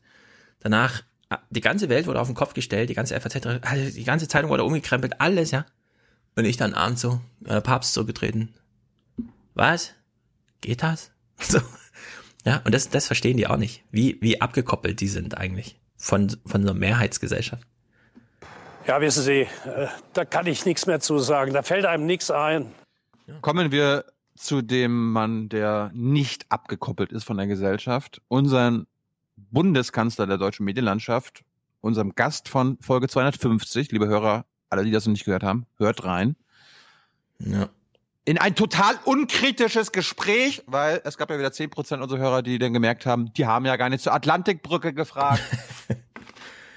die Atlantikbrücke. Wir sind Mainstream, ja, mir ist klar, dass wir sowas unterdrücken. Ja. Nee, we don't give a fuck. Ja, die und, Atlantikbrücke. Also was ist, warte mal, was ist denn die Atlantikbrücke? Das ist hier dieser Laden von Friedrich Merz oder so, ne? Genau. Ah, okay. Hört euch Junge Naiv Folge 338 an. Juliane hat mit Uwe Krüger unter anderem darüber ganz lange geredet und ja, dann. Das ist die richtige Adresse dafür. Ja. Und mehr sagen wir dazu noch nicht. Kommen wir zum Heute-Journal, das drei Stunden später, also gegen 22 Uhr gelaufen ist, äh, noch vor der Apokalypse vor dem Terroranschlag begrüßt uns Klaus Kleber. Staatstra äh, regierungskritisch wie immer. Und jetzt das Heute-Journal. Hm. Es ist schon ein außergewöhnlicher Sonntag, wenn der spannendste Tatort der Republik live stattfindet. Und zwar in Berlin. Guten Abend. Heute ist so ein Sonntag und möglicherweise beginnt in den nächsten Stunden auch die Suche nach einem Mörder. Das Opfer wäre die Jamaika-Option. Tatverdächtig wäre dann wohl jeder im Saal der Sondierungen. Oh, ich finde, das hat den gewissen Stil. Von Terroranschlag zum Tatort Berlin oder so. Ach komm, heute Journal beginnt mit hm. Das hat auch Stil, oder nicht? Ich finde es gut. Was Stil hatte, was ich jetzt hier äh, unbedingt senden möchte, es ist inhaltslos wie immer, aber ich möchte aber nur aufzeigen, was dem ZDF-Zuschauer, was Oma Erna um 22 Uhr in der wichtigsten Nachrichtensendung der Welt als Top-Meldung, als Top-Beitrag, als Top-Nachricht präsentiert wird, das übernimmt jetzt Bettina Schausen und wir hören ganz genau zu. Sie ver verkündet hier nur Fakten, nur das Wichtigste. Es ist ja das Wichtigste in diesem Land. Und darum wird nur Fakten verkündet. Keine Gerüchte, kein Hörensagen, nur das, was man sicher weiß. Okay? Wissen Sie, woran es hakt oder fehlt? Nun, alle betonen hier, dass sie an einem Gesamtpaket arbeiten und das sehr intensiv. Aber am Ende sind es natürlich genau die Themen, die wir ja auch schon seit Wochen als die dicksten Brocken bezeichnen, bei denen es eben hakt. Das ist die Klimapolitik, das ist das Migrationsthema und dabei insbesondere das Thema Familiennachzug. Ähm, einige der Beteiligten haben sich ja heute auch bei uns bei Berlin direkt gemeldet und da fiel schon auf, dass ähm, die CSU zu berichten wusste, dass man hier schon zu dritt nun CSU, CDU und auch die FDP gegen die Grünen stehe. Ähm, ob die dadurch in einer Art Frontstellung zum Schwur gezwungen werden äh, sollen, das ist natürlich möglich. Und noch, äh, noch eins wird dazu berichtet, auch das eher von der CSU lanciert, dass die FDP bei diesem Thema sogar noch strikter sei ähm, äh, als die CSU. Also das sind ganz interessante äh, Informationen aus den Kreisen der Verhandler, die natürlich dann auch immer gleich ein bisschen für äh, Spekulation hier sorgen. Okay, jetzt kommt Analyse. Ich neige mich mal ein bisschen runter. Aber das, was der Flassbeck gesagt hat, das, was der Flassbeck gesagt hat, das müssen wir jetzt wirklich mal ernst nehmen. Angenommen, es gibt jetzt Neuwahlen. Die Stimmen sind verteilt. Kein Grünwähler kommt jetzt auf die Idee, eine CSU zu wählen. Kein CDU-Wähler wählt plötzlich SPD. Alles ist verteilt. Es gibt nur eine Variable. Das ist die AfD. Wir wissen, es ist eine Protestpartei. Das heißt, die müssen nicht unbedingt AfD wählen. Die wollen Hauptsache dagegen wählen. Wenn Bettina Schausten jetzt so nebenbei erzählt, also, das Problem war der Familiennachzug. Die CSU war schon sehr streng. Die Grünen wollten auch in Frontstellung nicht den Schwur abgeben, aber die FDP war am strengsten. Dann überlegen sich sehr viele AfD-Wähler vielleicht, okay, wenn das so krass ist, ja, wenn die FDP noch krasser ist als die CSU, was das angeht, da habe ich ein sehr feines Gespür über die letzten zwei Jahre, ja, so ungefähr. Ich, ich wohne hier in Bayern, an mir sind die vorbeigelaufen, an meinem Haus, ja, damals, auf der Autobahn. Dann überlegen solche Leute, ich könnte ja Wechselwähler sein ich könnte ja wieder zurück in die Gesellschaft finden, wenn ich meinen Freunden erzähle, ich habe die FDP gewählt, ja. Das ist, AfD war schwierig, ja. Ich habe ein paar Freunde verloren und so, aber mit der FDP, das geht. Und ich glaube wirklich, ich glaube, also ich sag mal so, ich glaube, mein Tweet neun Stunden vor Jamaika explodiert, stimmt. Lindner hat hier acht Wochen Wahlkampf gemacht mit dem Showdown. Ich bin so krass, die 13% AfD-Wähler können zu mir kommen. Und ihnen geht's nur um die. Jetzt fragen sich ja wir alle. Also, so Grünwähler, ja. Also, dass die FDP da macht, ist ja wirklich krass. Wen interessiert's? Du hättest eh nie die FDP gewählt, ja. Lindner geht's nicht um dich. Lindner hat jetzt 75 Prozent der Gesellschaft gegen sich. Die Hauptsache, diese 12 Prozent der AfD, überlegen sie es vielleicht noch mal ein bisschen anders. Das ist das einzige Kalkül. Hat Bettina Schausen gerade schön rausgearbeitet, ohne es zu merken. Ich fand, ich fand toll, dass sie auch als Top-Nachricht vermeldet, ja, das sind hier lancierte Gerüchte, die ich verbreite. ja, das ist ja sowieso. Das finde ich eh. Hat sie offen, hat sie offen mein, gesagt? Die sitzen hier tagelang. Also die machen ja so richtig 24-Stunden-Schichten. Ne? Da werden Berichte vorgelegt, Schnittbilder bereitgelegt und so. Und das Einzige, was sie haben, was sie im Vorfeld vorbereiten können, ist, ach, können wir nicht nochmal einen Bericht zu den Themen, über die die gerade reden, machen?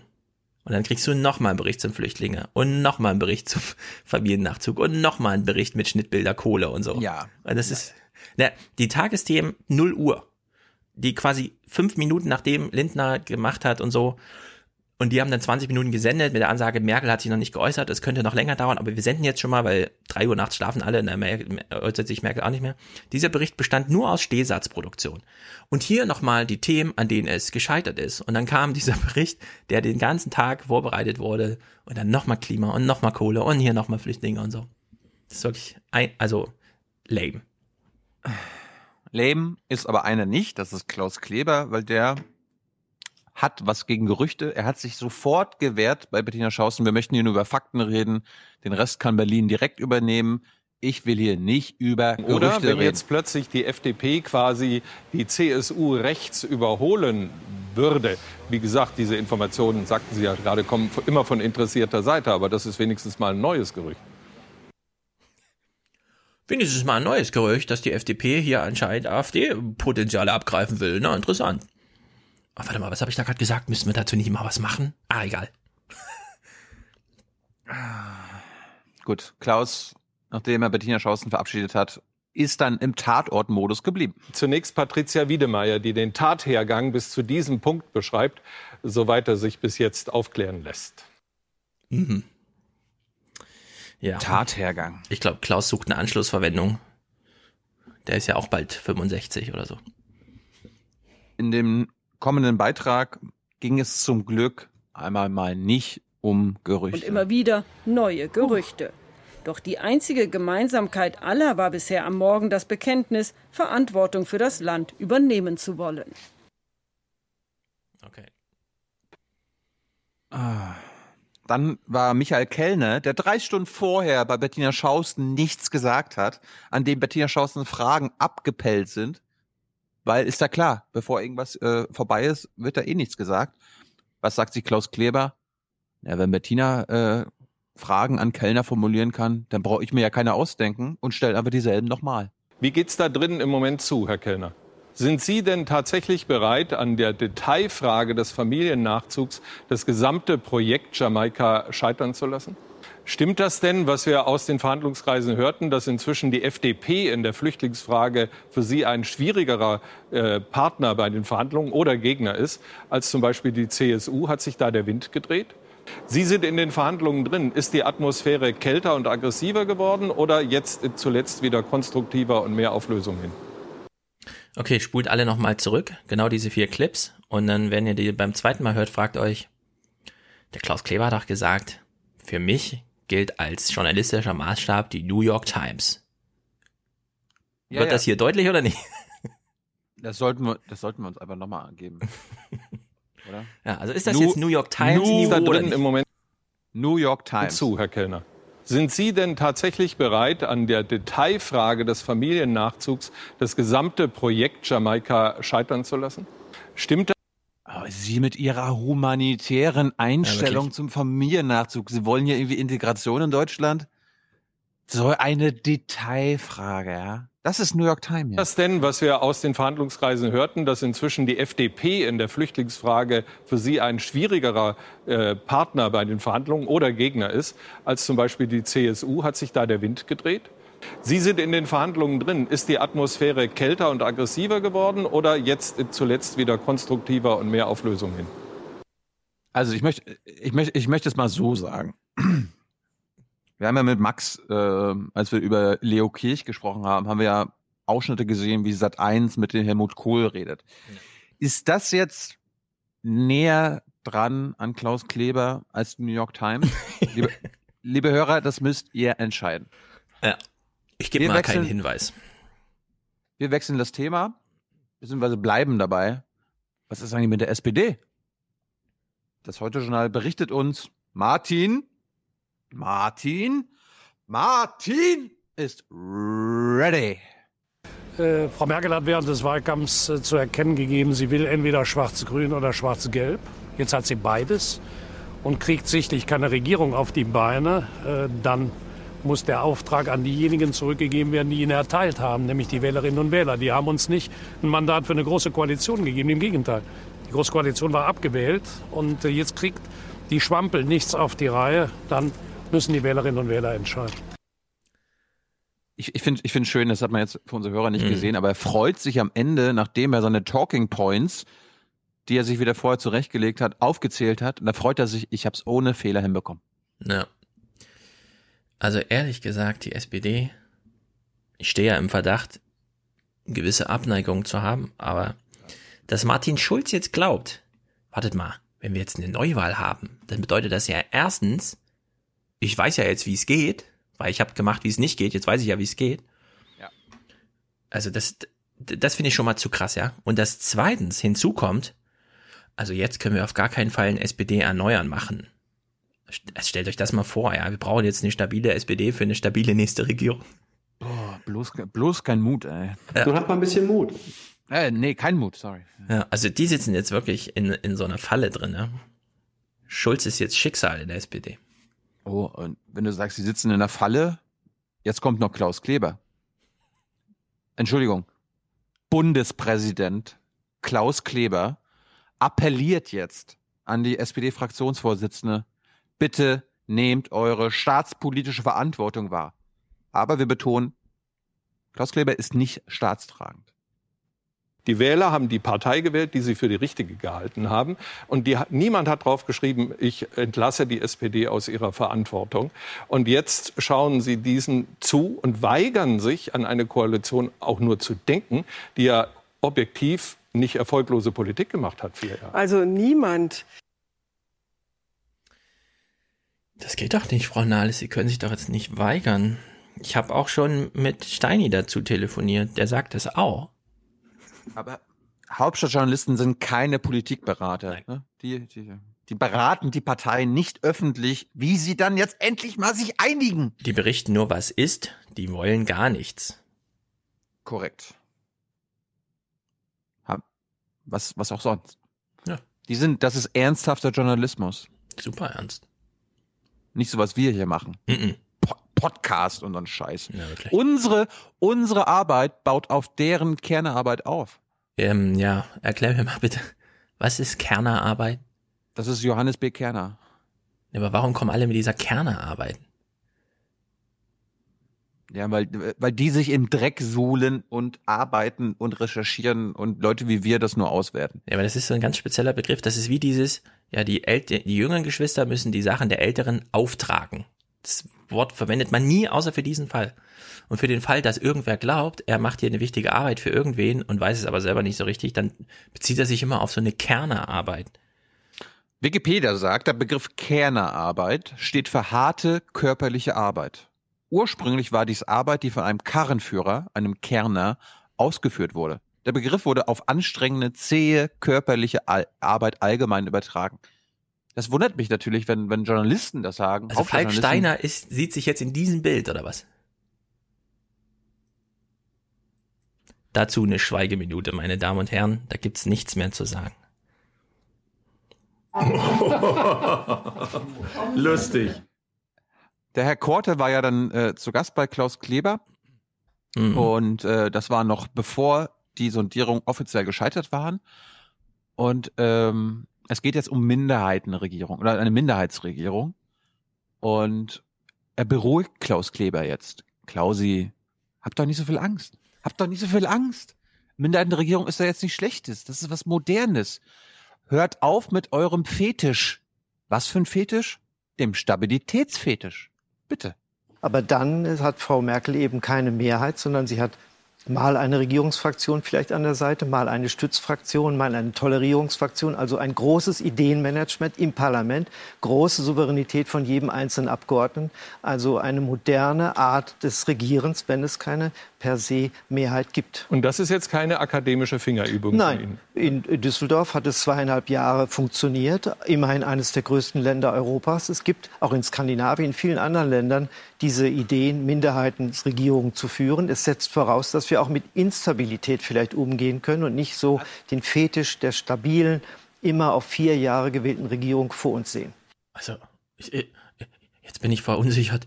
Ich, ich bin jetzt verunsichert. Aber ich glaube, in seiner Formel fehlt Merkel. Als, da weiß keiner, was sie will und so. Merkel macht ja nur langfristige Strategien über vier Jahre und dann so Kompromisse hier, blabibabo und so und immer sagen, der Koalitionsvertrag. Äh, das. Ich will das jetzt nicht bewerten. Ich sag mal so, es ginge nur ohne Merkel, aber wer sagt denn, dass das schlecht ist? Volker Bouffier mit einer Minderheitsregierung, die ab und zu mal die FDP dabei hat und ab und zu mal äh, die Grünen und ab und zu dann pflichtbewusst, ähm, also die SPD muss sich dann eben auch bekennen in diesem Moment, sie ist dann sehr auf Zünglein an der Waage. Das wäre doch was. Ich kenne da einen, der das sagt. Danke, Angela Merkel. Jetzt gab es ja ein Heute-Journal Spezial. Eine halbe Stunde nachdem der Abbruch verkündet wurde, kam Klaus Kleber zurück und dann haben sie ein Erklärstück gemacht. Okay, jetzt sind die Sondierungen gescheitert. Wie geht's denn jetzt weiter? Oma Erna hat drei Stunden, zwei Stunden vorher im Heute-Journal von Herrn Korte die Angst, die, ihr wurde die Angst genommen vor einer Minderheitenregierung. Da hat sich das ZDF gedacht, nee, das, das, das geht so nicht. Oma Erna muss gewarnt werden davor. Und darum wird sie jetzt nochmal eingenordet. In einem Beitrag wird Oma Erna erklärt, vergiss, was der Korte erzählt hat, dem Klausi. Hier, das musst du wissen. Möglichkeit Nummer zwei, eine Minderheitsregierung. Das gab es noch nie auf Bundesebene und das aus gutem Grund, denn eine Minderheitsregierung ist eine schwache Regierung. Sie müsste sich für jedes Vorhaben immer neue Mehrheiten suchen, wäre also abhängig von der Opposition, um regieren zu können. Ja, das geht ja gar nicht. ja, wirklich, was, was machen die denn jetzt für, also. Was ist denn das für eine Demokratie? Das, Parlamentarismus? das ließe sich nur noch toppen von Kubicki, wie er bei Lanz sitzt gegenüber und neben ihm sitzt dann äh, Kipping und sagt, naja, wechselnde Mehrheiten, wo ist denn das Problem? Und Kubicki dann, wir haben hier große Probleme zu lösen. Ukraine, China, äh, bla bla, äh, die, die Welt ist so instabil. Also dieses typische, die Welt ist im Chaos, rettet uns doch, bitte Merkel, rette uns und so. So eine Flapsigkeit fehlt noch, ja. Es geht um Deutschland und seine Zukunft. Aber wenn die jetzt Ganz selbst schon, warte mal, wenn die selbst schon Korte jetzt so langsam rauskegeln mit, das geht aber nicht, ja. Also dann haben wir, dann kann äh, Uwe Krüger gleich nochmal ein Mainstream, Mainstream Quadratbuch schreiben. Ja, das hat mich auch überrascht. Normalerweise ist Herr Korte äh, einer, der Berliner Schausten immer nur zustimmt. Ja, der ist ja auch täglich, wenn Wahlen sind, bei Phoenix, stundenlang und so alles. Ja. Aber es war sehr, es war sehr faszinierend äh, zu verfolgen. Klaus Kleber hat so eine 49-minütige Sender Sondersendung nachts, ähm, Sonntagnacht gemacht mit dem Korte. 49 Minuten? 49 Minuten und davon ging gefühlt 40 Minuten nur Klaus Kleber mit dem Korte. Und Korte beruhigt Klausi, ey. So machen die das bei Phoenix. Die stehen stundenlang da und kommen immer wieder zurück auf den Professor. Nur mit dem wahrscheinlichen Unterschied, da schließt keine Frage an die andere an, sondern da sitzt irgendwer botmäßig mit seinem Zettel da und liest eine Frage nach dem anderen, bis es dem Professor selbst zu langweilig wird und man weiß, jetzt guckt noch gerne mal zu. Es war un ohne Scheiß. Wer, wer sich eine Therapiestunde zwischen Klaus Kleber und Herrn Korte antun möchte, guckt da mal rein. Sehr gut. Wir springen mal ganz kurz nach Afrika, weil die in Afrika haben auch ein Merkel-Problem. In Simbabwe hat der entmachtete Langzeitpräsident Mugabe in einer Rede an die Nation Probleme in dem verarmten Land eingeräumt, aber nicht wie erwartet seinen Rücktritt angekündigt. Ja, gehen einfach nicht. Äh, sorry, jetzt müssen wir. Oh, scheiße, jetzt kommt Breaking News, Breaking News, Breaking News. Jürgen Trittin, höre ich, tritt in Berlin für die, vor die Kameras. Ich würde jetzt Berlin rufen, erscheint mir Berlin! sinnvoll. Und gucken, ob wir da Anschluss ans Geschehen bekommen. Ähm, in der Tat, Bettina, das Gespräch mit Jürgen Trittin überlasse ich Ja. jetzt gerne dir.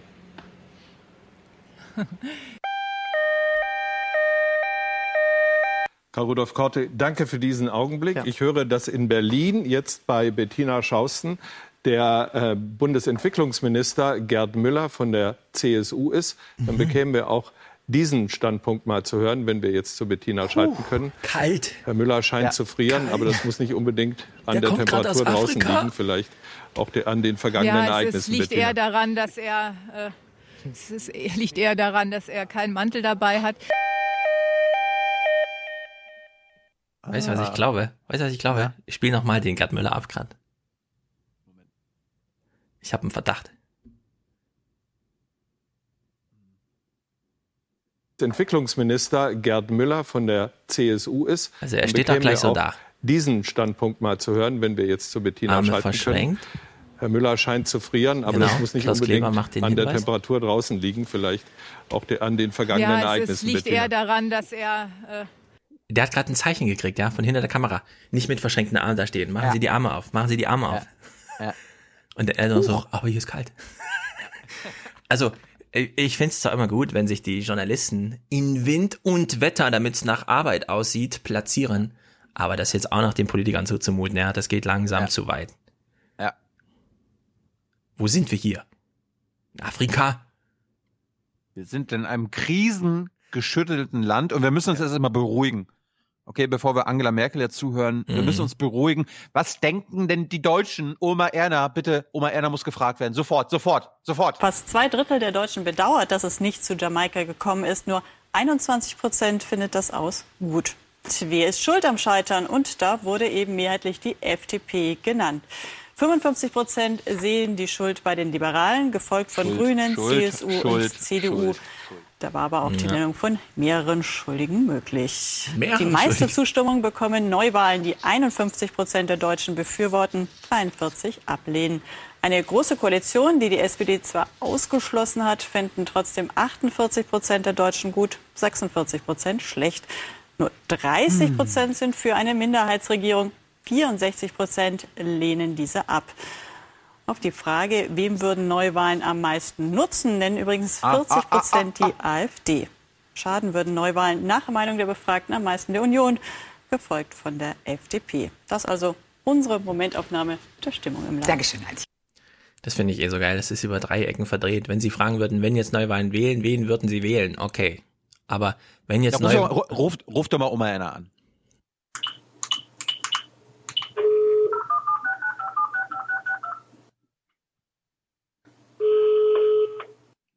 Hallo? Hallo. Ich bin, Hallo? ich bin kein Roboter, glauben Sie mir. Nein?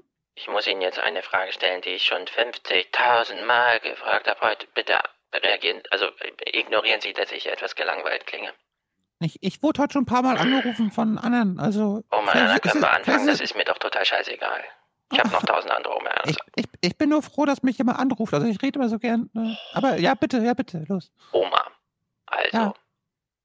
Wenn jetzt Wahlen wären, Dann was wähle ich, dann, glaubst dann du? wähle ich, dann wähle ich wieder Merkel. Hier, wer Das will Merkel? ich Ich wähle trotzdem Merkel. Das wäre viel zu einfach, wenn ich dich nur frage, was wir wollen. Wir wollen das, warte, im Moment sophisticated steht hier. Also, die Frage lautet: Angenommen, es wären Wahlen. Was glaubst du, wer würde davon profitieren, wenn die Wahlen im neuen Jahr im Frühling wären und wir Glück hätten und die Sonne scheinen würde an dem Tag? Hä? Also, Oma, bist du ganz Ohr? Ja, ja, Kannst ja. du mal mit den Telefonhörer auf den anderen, also andere Ohr halten? Okay, okay, Moment, okay. Gut. Ich versuche auch deutlicher zu reden. Oma, wenn jetzt Wahlen wären, was glaubst du, wer würde davon profitieren, falls es im Frühling ist bei gutem Wetter? Warum, warum fragen Sie mich jetzt nicht, wer, wen ich wählen würde? Was, ich verstehe die Frage nicht. Was soll denn das? Äh, aber AfD. AfD, okay? Chef, ich habe hier schon wieder so eine Oma Erna, die es nicht versteht. Äh, ich sag einfach AfD. Okay, ich schreibe mal AfD auf. Ciao. Äh, ich ich verstehe es nicht. Ich leg tschüss. jetzt auf. Tschüss. Ja, das war realistisch, oder? Ja, witzig fand auch, hier kam ja jetzt raus, 51 Prozent sind für die Neuwahlen. Das ist eine Mehrheit, okay, weil 51 Prozent sind mehr als 50 Prozent. Kriegen wir diese Rechnung alle hin? Oh, ich glaube schon. Zeit Online Bild, irgendwer hat auch eine Umfrage gemacht, Niggemeier hat's getwittert. 47 Prozent haben gesagt Neuwahlen. Und dann haben 18 Prozent gesagt Minderheitenregierung schwarz-gelb, toleriert von Grün und 15 haben gesagt schwarz-grün, toleriert von Gelb und GroKo nochmal und so. Und dann haben die drüber geschrieben, eine Mehrheit will Neuwahlen, weil nämlich die mit der größten Zahl 47 Prozent eine Mehrheit gesagt hat. Weil es zu viele andere Optionen gab, war plötzlich äh, die Neuwahl mit 47 Prozent die Mehrheit. Du hättest Oma Erna nochmal fragen sollen, äh, wer, wer hat denn Schuld am, am Scheitern? Du kannst auch alle nennen. Ja, so. Das stimmt. Ja, es Gut. ist wirklich traurig alles. Diese Blitzumfragen sind noch mal dümmer, als die Umfragen eigentlich schon sind. Man kann es sich geschafft. nicht vorstellen. Wir haben es fast geschafft. Jetzt kommen wir zum Höhepunkt. Bevor Angela Merkel beim Brennpunkt war, wahrscheinlich mit Tina Hassel und äh, Reinhard Becker oder so, Mhm. ähm, war sie bei Was nun? Mhm. Und wer, äh, wer nimmt sich dort die Zeit? Was nun ist das CDF-Ding, ne? Peter Frei Ja, klar. und Bettina Schausten. Ja, ja, okay. Nee. Wenn die Chefin kommt, muss der Chef auch selber fragen. Ja. Macht ja sonst nichts, außer irgendwie, äh, keine Ahnung. Ja. Aber wenn die Chefin kommt, muss Peter Frei selbst dabei sein. Und dann denkst du dir, warum? Ich frage mich, ob Thomas Bello dabei ist. Begrüßung und Verabschiedung, so ein bisschen, na komm, wir fahren mal zusammen Fahrstuhl Nein. und so. Nein, nein, nein. Warum, warum ist ein Peter Frei dabei? Er muss die entscheidenden Fragen stellen. Absolut. Weil- Wer soll denn sonst machen? Jetzt haben die Hauptstadtjournalisten natürlich Blut geleckt und wittern, die große Kanzlerin ist in Gefahr. Jagd, wir werden sie jagen. Ah, nee, das war der jetzt- Spruch der anderen. Ja. Und jetzt pass mal auf, wie krass die sind. Ja, die denken sich jetzt so, Merkel, was uns seit zwölf Jahre haben wir dich protegiert und äh, gut gefunden. Langsam reicht's. Und in den 15 Minuten haben sie all das hier untergebracht. Wie sehr empfinden Sie den Abbruch der Sondierungen auch als Ihre eigene Niederlage? Und deshalb ist das Ergebnis bedauerlich. Stand für Sie heute Nacht in einer stillen Minute, mehr als Minuten werden es nicht gewesen sein, stand für Sie im Raum, daraus persönliche Konsequenzen zu ziehen und zurückzutreten? Nein. Rechnen Sie denn damit, äh, Frau Merkel, dass in Ihrer Partei genau diese Diskussion losgeht, dass Sie in Frage gestellt werden als Vorsitzende und hier jetzt auch Chefverhandlerin, die eben sozusagen jetzt keine Regierungsbildung äh, mehr hingebracht haben? Also wann beginnt sozusagen die Infragestellung auch in Ihrer Partei? Große Koalition, aber ohne Merkel. Solche Überlegungen sind ja schon öffentlich geäußert worden, schon vor ein paar Wochen. Rücktritt als Dienst. Hört der Aufwachen-Podcast oder was? An Ihrer Partei und am Land. Kommt das für Sie überhaupt in Frage? Sind Sie nächstes Jahr noch Bundeskanzler? Beginnt sozusagen die Infragestellung auch in Ihrer Partei? Die Frage ist so schön, darum hören wir uns die nochmal an. Große Koalition, aber ohne Merkel. Solche Überlegungen sind ja schon öffentlich geäußert worden, schon vor ein paar Wochen. Rücktritt als Dienst an Ihrer Partei und am Land. Kommt das für Sie überhaupt in Frage? Sind Sie nächstes Jahr noch Bundeskanzlerin? Ich werde mich bemühen. Haben die jetzt 15.000 Mal die gleiche Frage gestellt? Das, das ist Zufall jetzt gewesen. Das habe ich jetzt aber nur Und zwar immer so, dass sie zwingend sagen muss, nein, die Diskussion über meine Ablösung beginnt noch nicht. Nein, ich habe mich nicht entschieden zurückzutreten. Nein, es kam noch keiner auf mich zu. Nein, es wäre ein Dienst am Land, wenn ich bleibe, Herr Frey. Ich habe mal zusammengefasst, damit sich unsere Hörer nicht dieses Spektakel angucken müssen. Was hat Angela Merkel, diese noch Kanzlerin, gesagt? Bitte. Ich habe diese Be Gesamtbewertung nicht geteilt und teile sie auch nicht, aber ich habe sie natürlich äh, zur Kenntnis oder hinzunehmen. Die wollte ich nicht, grundsätzlich nicht. habe jetzt keine Motivforschung anzustellen. Ich will das jetzt nicht bewerten. Wir haben eine geschäftsführende Bundesregierung. Die Dinge in Deutschland sind gut geregelt. Wir können Stabilität ausstrahlen und wir können auch handeln. Und das ist wichtig.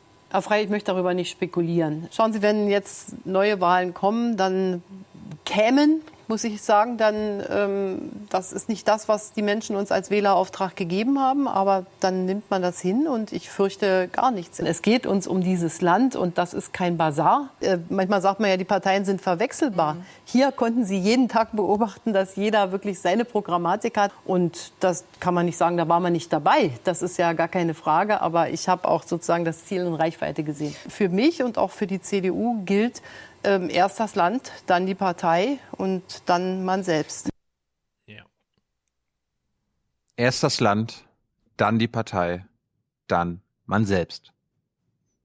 Mhm. Guter Leitspruch, oder? Absolut. Und zum, zum Abschluss, damit wir alle beruhigt ins Bett gehen können, hören wir jetzt keinen Politikberater, keinen Moralisten, keinen Journalisten, der sich nochmal über die gleiche Scheiße wie alle anderen aufregt, sondern wir hören einen, der mit ein bisschen Abstand aus Mainz das für uns und Oma Erna wie kein anderer einordnet. Elmar Thewissen, bitte. Und zum Scheitern der Jamaika-Sondierungen nun ein Kommentar vom stellvertretenden Chefredakteur des ZDF, Elmar Thewissen. Wenn wir Wähler dumm wären, dann machten wir so lange unsere Kreuzchen, bis es den Politikern mal passt. Doch wer das glaubt, der ist der wahre Dumme. Knapp 53 Prozent der Wähler, rund 25 Millionen Menschen, wussten, dass Jamaika bei ihren Kreuzchen herauskommen könnte und dass es dafür Kompromisse braucht. Sie zu finden ist heilige Pflicht in einer Demokratie. Wie der Bundespräsident es nennt, der höchste Auftrag des Wählers. Heilige Pflicht. Weißt du? Ja, so heißt die Folge heute. Oh Gott. Das ist keine Verbalkosmetik, um am Ende doch Neuwahlen zu rechtfertigen. Steinmeier will auch in Erinnerung an dunkelste Stunden Deutschlands einer Bankrotterklärung der Politik vorbeugen. Sie mu Du weißt ja, die Nazis übernehmen jeden Moment. muss Verantwortung Ja. übernehmen. Dazu hätte schon gehört, dass niemand mit markigen Sprüchen über das Verhalten von Verhandlungspartnern herzieht und Themen vorab für unverhandelbar erklärt. Zu dieser Verantwortung gehört auch, die schon erzielten Einigungen zu wiegen, wären sie ein ausreichendes Fundament für eine Koalition. Ich bin davon fest überzeugt. Man war sich sogar einig, dass auch die strittigen Themen gelöst werden müssen. Genau Müssen. das. Lösung der Streitpunkte bis Mitte 2018 hätte man mit in Vertragsform gießen und darüber parteiintern abstimmen können. Zukunft ist nur dann besser als früher, wenn wir den Mut haben, sie positiv zu gestalten. Dieser Mut fehlte der FDP. Zukunft ist immer dann besser, wenn wir den Mut haben, sie positiv zu gestalten. Ja. Das, Hast ist jetzt, kein gewusst, ne? das, das ist jetzt kein Kalenderspruch. Ja. Das, ist, das sind politische Leitlinien. tief zu gestalten. Dieser Mut fehlte der FDP und das Vertrauen, dass die Steuerfrau, die Kanzlerin, dem Neuen auf dem Kurs wirklich Raum gibt. Die SPD will gar nicht reden. Die große Koalition sei ja abgewählt. Das ist ein Affront gegen 10 Millionen Menschen, die die SPD gewählt haben, damit sie aus ihrem Programm möglichst viel in Politik umsetzt. Dies wenigstens einmal mit der Union zu erkunden. Auch das ist höchster Auftrag des Wählers. Warum sagt er jetzt nicht, äh, es ist auch ein Affront, dass die AfD nicht zur Koalitionsverhandlung eingeladen wird, weil die haben ja auch, also nicht 10 Millionen, so gut war die SPD, äh, die AfD jetzt noch nicht, aber so 8 Millionen Wähler. Elmar, ist das auch ein Affront gegen die AfD-Wähler, dass man die ignoriert oder so? Wer weiß. Die FDP hat wenigstens das gemacht, die SPD nicht einmal das. Frank-Walter Steinmeier formuliert es präsidial und für alle. Wer sich in Wahlen Sowas hier? Junge, du hast nichts kapiert. Wahrscheinlich nicht. um politische Verantwortung bewirbt, der darf sich nicht drücken, wenn man sie in den Händen hält. Im Klartext, alles andere ist verantwortungslos. Elmar Thewissen kommentierte. Ist immer wieder ein Spektakel, ja, ist immer wieder lustig, finde ich. Ich frage mich, ob Elmar Thewissen überhaupt mal einen ordentlichen Kommentar sprechen kann. Ich meine, das ist ja immer, die sitzen dann da, die schreiben das auf, es geht in die Redaktion, dann kommt hier irgendwie der Checker oder wie heißt das nochmal bei Klaus Kleber da? Da, der Research, Research, Research. kommt noch mal. Und das haben dann zehn Augen gelesen und dann liest er das so vor und es ist dann, es steht so heilige Pflicht und so ein Scheiß drin. Naja, ich will, ich will nur mal zwei kleine Clips spielen. Es ist ja ein bisschen so, es, ga- es gab, ich habe mich drüber gefreut, es gab ja sehr viele Tweets so im Sinne von, ach, der Aufwärm-Podcast hat's schon immer gewusst und so und hier, das war doch gleich mit der Elefantenrunde klar. Und ehrlich gesagt, es war auch mit der Elefantenrunde klar. Ich habe die Elefantenrunde, also wir können ja mal kurz reinhören. Wir hören mal kurz, am Wahltag, drei Stunden später, hat ja Lindner dieses hier gesagt. Wenn Gutes bewirkt werden kann im Land, dann wäre es verantwortungslos, äh, nicht auch äh, zu gestalten, eine Regierung einzutreten, unabhängig jetzt von äh, Posten und Ministerien. Aber genauso gilt, das will ich auch nochmal unterstreichen, CDU und SPD und Grüne waren in der vergangenen Legislaturperiode nahezu nicht zu unterscheiden. Und auch das Votum für die FDP war ein Votum für einen Politikwechsel. Und wenn es diesen Politikwechsel nicht gibt, in einer anderen Regierung, dann werde ich nicht diese Position der AfD überlassen, die als Partei am rechten Rand nicht für Vernunft und Ordnung eintritt, sondern nur scheinbar, weil sie in Wahrheit Ressentiments vertritt. Eine Partei der Abschottung, die in diesen Zeiten die Europäische Union in die Luft sprengen will, wo wir sie eigentlich stärken müssen. Eine solche Partei dürfte dann nicht alleine Opposition zu einem Mainstream bilden.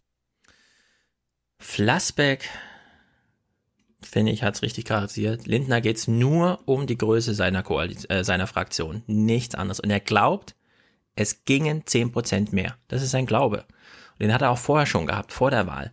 Und natürlich ist das jetzt nicht daran gescheitert, dass man sich in letzter Minute nicht bei irgendwas und so, sondern zum einen in dieser Elefantenrunde hat ja Martin Schulz sofort ausgeschlossen, in die Regierung zu gehen. Das war für Lindner scheiße. Er musste sich sofort positionieren, weil wenn einer nicht in die Regierung will, dann ist das Lindner. Der will jetzt hier Protest einsammeln. Der will hier nicht irgendwie gestalten und sich überall eine blutige Nase holen, weil mal wieder ein Kompromiss nötig war und so. Er ist ja auch jung. Also er, der- er kann ja wirklich Jahre warten. Ja, der, der, ob in vier Jahren, da ist er halt 42 oder was, 43, ja. Also das ist alles kein Alter. Und es gibt ja auch keine innerparteiliche Konkurrenz, die er fürchten muss. Genau. Bei den Grünen ist es anders. Die Özdemir und Göring-Eckardt, das war die Ja. letzte Chance oder ist die letzte Chance. Ja, also Lindner ist hier 1A aufgestellt und es war eben von Anfang an kalkuliert. Ich glaube, wenn Merkel in dieses Ding gegangen wäre mit, okay Leute, ich habe die Zeichen der Zeit verstanden, 50 Prozent wünschen sich eh, dass ich nicht weitermache, wenn man die Leute direkt fragt. Also ich habe keine Personenmehrheit mehr, das war ja lange anders. Äh, Und wir haben jetzt äh, 13, 12 Prozent AfD hier im Ding. Das, vielleicht sollten wir doch mal einen Politikwechsel machen. Aber die Koalitionssondierung, die ging ja genauso los, wie die GroKo aufgehört hat. Da ging es so klein, klein, hier Merkel keine Ansage, nichts. Dann kam so ein Gerücht von Nacht der langen Messer und bla und Merkel, ach die tolle Verhandlerin. Und hat Lindner einfach gesagt, Inhalte, ey Leute, nee, hier, das machen wir nicht, ja. Ich glaube, er hat dann allerhöchstens noch dieses Spiel gespielt. Wann ist der Zeitpunkt, dass die Grünen als die Blöden dastehen. Und das hat er auch gut hingekriegt, indem er sich einfach an die CSU dranhängt und dann sagt, oh, ich bin ein bisschen krasser bin ich noch. Ja, so. das, wollt, das wollten die ja am Sonntagmorgen, wollte Lindner der Union ja sagen, okay, wir gehen gemeinsam raus. Wir machen die Grünen Genau, er wollte diese Koalition noch zusammenfinden, dass man sagt, gegen die Grünen und so. Jetzt steht er halt so ein bisschen im Feuer mit, er hat es gesprengt, aber das wird ihm, glaube ich, nicht auf langfristig schaden, sondern wir kommen jetzt sagen, wieder in so einen Wahlkampfmodus rein und so. Du hast, du hast ja völlig korrekt aufgezeigt, ist doch scheißegal, ob 75 Prozent der Deutschen ihm jetzt die Schuld geben. Ja. Die 25 Prozent, die will er haben. Genau, es geht jetzt um die 25 Prozent. Ich würde das auch nur noch so beobachten. Und jetzt zu diesem, ach, im Aufwärm-Podcast haben die das schon früh gesagt. Naja, ich würde mal sagen, viele Journalisten haben es früher gewusst. Ich habe ja auch, ich höre ja auch einfach nur Radio. Viele haben es vorher gewusst und haben sich aber, wollten es irgendwie nicht zum Thema machen. Es gibt äh, gestern das Habeck-Gespräch, ist ganz gut, äh, was Habeck geführt hat mit ähm, hier Marietta Slomka, weil er nochmal aufdröselt, naja, im Grunde lag das in der Luft, dass die Lindner FDP das nicht will. Nur während der Verhandlung kann man das nicht öffentlich sagen, weil dann wäre es gleich vorbei, ja. Dann wäre das irgendwie so Verrattaktik falsch und so, papa. Aber die Aufarbeitung müsste jetzt kommen. Ich will nochmal als Empfehlung äh, die Phoenix-Runde vom 17., die, also das war richtiger Schrott, ja. Also 17.11. Phoenix-Runde, wenn, wenn man sich wirklich mal, wie Top-Journalisten, ja, also Hugo Müller-Fock, der war mal FAZ-Herausgeber und der Deppendorf, das war mal hier Nummer eins am Firmament Hauptstadt, der ARD Hauptstadt Hauptstadtberichterstattung, genau. So, und die völlig. Vorgänger von Tina Hassel. Genau, völlig Banane, völlig daneben, ja. Und wir hören aber nur mal kurz rein bei den Kernern, die jetzt hier ihren Karren ziehen. In dieser, Harte körperliche genau. Arbeit. In dieser kleinen Gesprächsrunde, die wir jetzt hören, das ist auch vom 17.11. der Deutschlandfunk Politik Podcast, der sehr gut ist, weil da nämlich mal so eine Art Redaktionskonferenz zu viert immer stattfindet und man kann da eine Viertelstunde zuhören. Es ist im Grunde so eine Art von Podcast-Modell, wie man es häufiger hat, wenn zu viele Leute in zu wenig Zeit, jeder versucht nur so Pointen zu landen. Da wird gar nichts groß erklärt oder so, sondern jeder versucht, so einen Moment zu nutzen, ähm, mit einer coolen Tratsch Tratschnachricht dazustehen. An diesem Gespräch nimmt auch Falk Steiner teil. Auf Länge kann man sich das anhören, weil man dann gut mitbekommt, der Falk Steiner hat einfach die falschen Quellen, ja. Der hat die ganze Zeit nur mit FDP-Leuten geredet und hat gedacht, die erzählen ihm die Wahrheit über die Sondierung. Seine drei Kollegen holen ihn da immer ein bisschen wieder rein. Also zwei kleine Ausschnitte, weil es wichtig ist, die Rolle der FDP dazu verstehen. Zum einen, die FDP ist schuld. Und das stand auch drei Tage vorher schon fest. Und nach wie vor beschäftigt ist äh, die, die, die Mutmaßung, die ich heute wieder viel lauter gehört habe als in den ähm, letzten Tagen, ehemals zuvor. Sind da Leute dabei, sitzen da Leute mit am Jamaika-Tisch, die wirklich nicht wollen? Und da werden ja dann ähm, zwei Parteien genannt, nämlich die CSU und besonders in letzter Zeit auch wieder die FDP. FDP. Und zwar sowohl äh, von den Grünen, aber auch stark innerhalb der CDU. Aus deren Sicht hörst du natürlich dann doch auch wieder, dass das eher die Grünen seien, die das Ganze sozusagen in Frage stellen würden. Also das ist ähm, genau das, was ich eben meinte mit dem Verschiebebahnhof. Aber ich glaube, es stellt sich Das hörst du aber nur von der FDP. Ja, also ich meine, ich ja finde die Grünen öffentlich und intern sehr viel deckungsgleicher in ihren Aussagen und in dem Eindruck, als sie erwecken, als beispielsweise die FDP, äh, die nach außen in den Interviews ja auch gerade heute Morgen wieder Generalsekretärin Nicola Bär bei uns in den Informationen am Morgen, die von an keinem Punkt von irgendeiner roten Linie sprechen wollte mhm. äh, und im Gegenteil für mhm. mich Zuversicht rüberbringen wollte in diesem Interview. Und zugleich hörst du von allen äh, Gesprächsteilnehmern aus den Sondierungsrunden, wie die FDP sich querstellt. Und diese, diesen Gegensatz von öffentlicher ähm, äh, Botschaft und dem Auftreten nach innen am Verhandlungstisch, der, der ist offenbar frappierend. Also Falk Steiner ist hier in der FDP richtig auf den Leim gegangen, ja. Der wollte gerade in diese Journalistenrunde die Botschaft reinbringen, die Grünen sind schuld. Zum Glück waren noch drei andere Journalisten da, die ihm sagten, ja, das hörst du aber nur von der FDP, oder? Denk mal drüber nach. so, und jetzt nochmal eine kleine Anekdote, wie das so erzählt wird. Es ist ganz äh, interessant, das mal so eins zu eins dann zu hören, ohne dass das redigiert wurde oder wie auch immer. Die Rolle Christian Lindners in diesen letzten Tagen der Verhandlungen. Also wir sind hier ein Tag nach dieser Verlängerung vom Donnerstag. Ja, wie ist die Stimmung? Welche Rolle spielt Christian Lindner?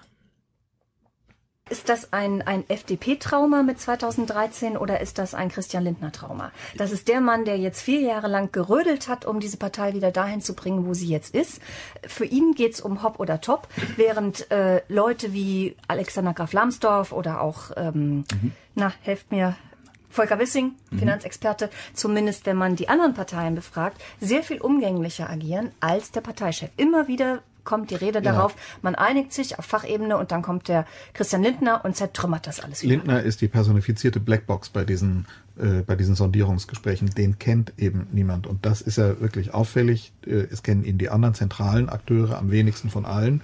Wir erleben ständig, wie ähm, nah sich persönlich, wie, wie, wie nah Näheverhältnisse bis hin zu Freundschaften entstanden sind zwischen nicht nur CDU-Leuten, sondern auch CSU-Leuten und äh, Grünen sowohl auf der bundespolitischen Bühne als auch bei den Europapolitikern, die jetzt hier mit dabei sind. Nicht, aber Lindner ist nennen möchte zwischen Herrn Dobrindt und Herrn Hofreiter, aber Nein, aber da gibt es Näheverhältnisse, ja. da gibt es Dudes-Freundschaften zwischen CSU-Lern und, äh, und Grünen und es sitzen ja eben auch die Europapolitiker mhm, mit am Tisch, die gut miteinander können.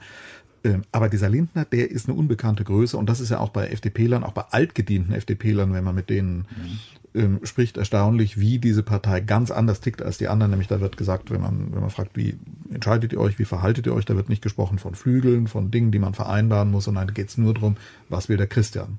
Der muss entscheiden. Auf den kommt es an. Ja, also die Sache ist wirklich klar wie Kloßbrühe irgendwie.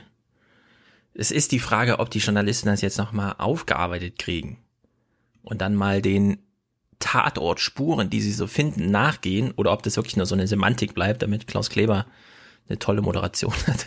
Man weiß es aber nicht. Vielleicht kann ja der Verfassungsschutz helfen. Der hat da bei Terroranschlägen immer eine Menge Ahnung oder Hilfspersonal ja. dabei. Also ich bleib dabei, GroKo ohne Merkel, Volker Bouffier als Kanzler oder so. Das sehe ich am wahrscheinlichsten, kann aber jetzt wirklich drei Monate dauern. Ja, also man weiß es nicht. Die Dynamik ist jetzt hoch. Die Alternative, die sich Lindner wünscht, ist eine Neuwahl und dass dann die AfD, es ist ja auch interessant, die muss ja dann ohne Frauke Petri antreten. Die ist ja jetzt raus. Also wir haben noch mal eine rechtere AfD, bei der sich viele überlegen, soll ich die jetzt echt wählen oder könnte ich nicht einfach auch die FDP wählen?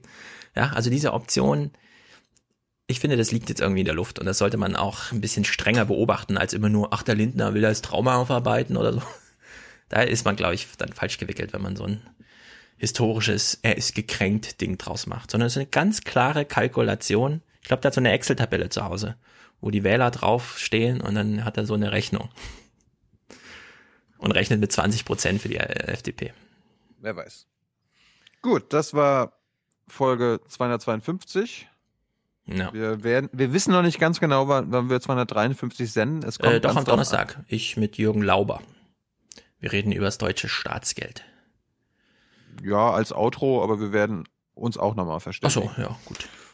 Ich nehme ja mein Podcast-Equipment mit. Okay. Kann man das mit auf den Mond nehmen? Gut. Gut. Also lasst ihr überraschen, von wo wir uns als nächstes melden. Und ansonsten brauchen wir für die nächste Folge noch Unterstützer, Produzenten, Präsentatoren. Und haben wir einen Outro-Song? Ähm, haben wir Hörerkommentare? Wir haben Hörerkommentare. Und so wie ich das verstehe, haben wir auch eine sehr zuverlässige, warte mal, 17.11. Kinski. Donnerstag. Kinski ist angekündigt. Ja, ja, ah ja, ah ja, genau. Na dann, dann haben wir auch ein Auto. Von Matthias. Wir haben doch aber noch andere Hörer, die auch musikalisch begabt sind. Sebastian hat ja letztens das auch äh, gezeigt oder uns äh, vorgespielt. Also, wer sich rantraut, und Matthias Konkurrenz machen möchte. Ist natürlich schwer, aber ich weiß. Traut euch. Traut euch. Gut, das war's. Haut rein. Bis, bis zum nächsten Mal. Geht auf iTunes, bewertet den Podcast positiv, ja, damit andere den unter den ganzen anderen top öffentlich-rechtlichen Podcasts finden. Helft uns dabei. Und ansonsten good night und good luck. Und Stefan, Danke für diesen schönen Nachmittag. Er war toll. Ein toller Nachmittag, der allen Beteiligten richtig Spaß gemacht hat. Bye bye. Good night and good luck.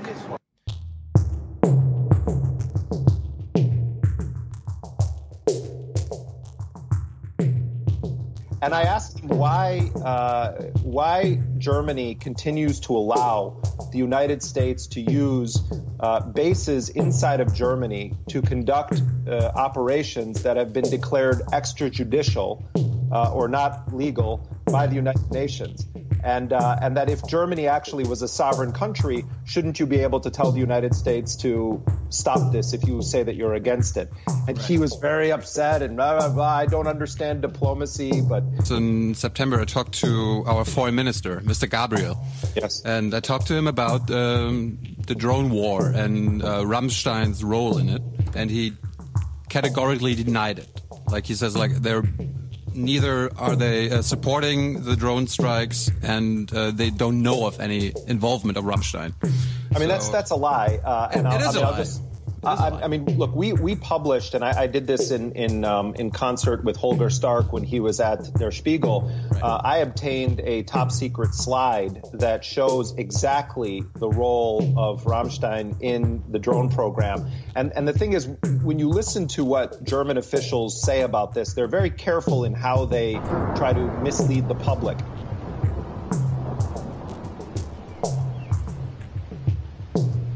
Deutsche sind garantiert nicht daran beteiligt, dass die USA Drohnen einsetzt zum gezielten Töten einzelner Menschen.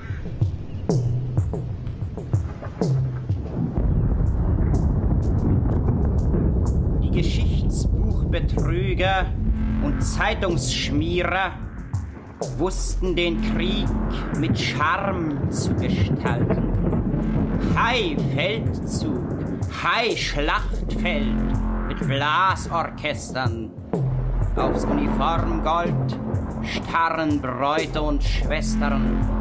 Durch lächelnder Lippen und Augenspalier stampft mancher Offizier. Noch heut kann sich's mancher nicht abgewöhnen und lügt wie gedruckt. Krieg ist ein Stankwind von Leichen gesäugt. Krieg, die Fabrik, die Bettler erzeugt. Ein grässliches Massengrab ohne Maß, Hunger, Schmutz, Läuse, Typhus und Aas. Krieg für die Reichen Gewinn und Glück, für uns Verkrüppelung. Krieg heißt Krücken. Krieg heißt Befehl, heißt Manifest, dass ihr eure Bräute in Holzarme presst. Leute, Menschen, dem ganzen Planeten erklärt, den Krieg haben wir uns ver...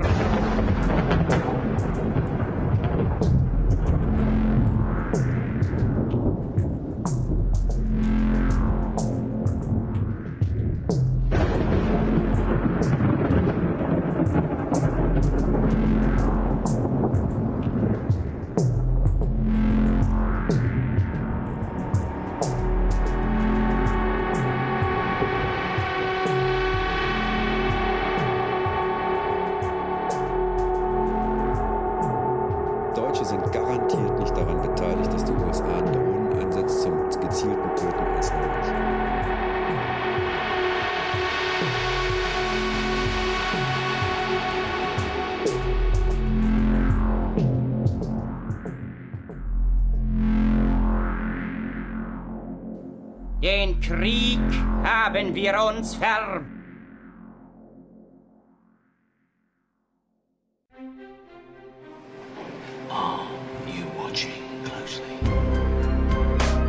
Die aufwachen Hörerkommentare. The stage is yours. Moin Thilo, moin Stefan, Peter hier. Erstmal wollte ich natürlich auch Danke sagen für den geilen Podcast, den ihr seit Jahren betreibt. Äh, Ich bin ein begeisterter Zuhörer.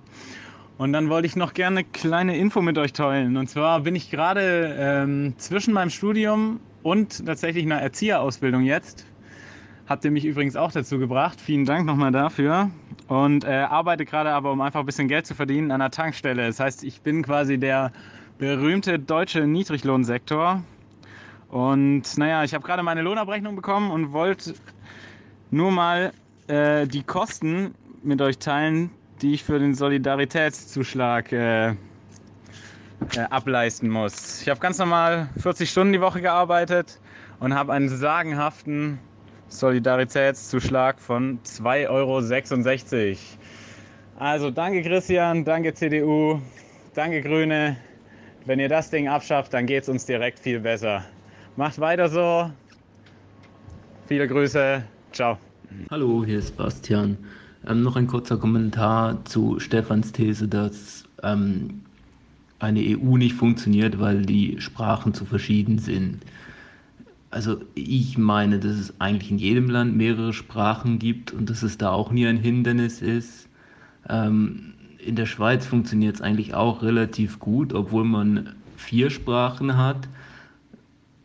Gut, Italienisch, Romanisch und Französisch sind alles lateinische Sprachen und recht nah beieinander, aber Deutsch ist ja auch ziemlich anders und es funktioniert trotzdem. Meiner Meinung nach ist es eher eine Frage, ob man etwas voneinander will, ob man glaubt, dass man zusammenhalten kann und ob da ein Interesse besteht. Sprachliche Hürden lassen sich nach meiner Überzeugung überwinden. Jo Leute, ich probiere es nur ein bisschen frei von der Leber weg, dann ist es cool. Äh, genau, es ging um euren letzten Hörerkommentar von der Folge 251 von Jakob. Dieser Mensch hat sich ähm, in einer interessanten Art und Weise da miteinander ausgesetzt.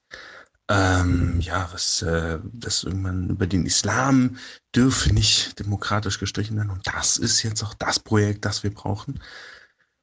Ähm, und hat dann quasi probiert, äh, sein Wissen über den Islam beizutreten. Ähm, werde ich nicht so viel darauf respondieren. Ich möchte nur eine Analogie aufzeichnen, aufzeigen, weil das, was er gesagt hat, das könnte man auf andere Religionen auch äh, quasi ähm, überziehen, könnte man auch auf andere Religionen diese Argumentation ähm, äh, ja, anpeilen.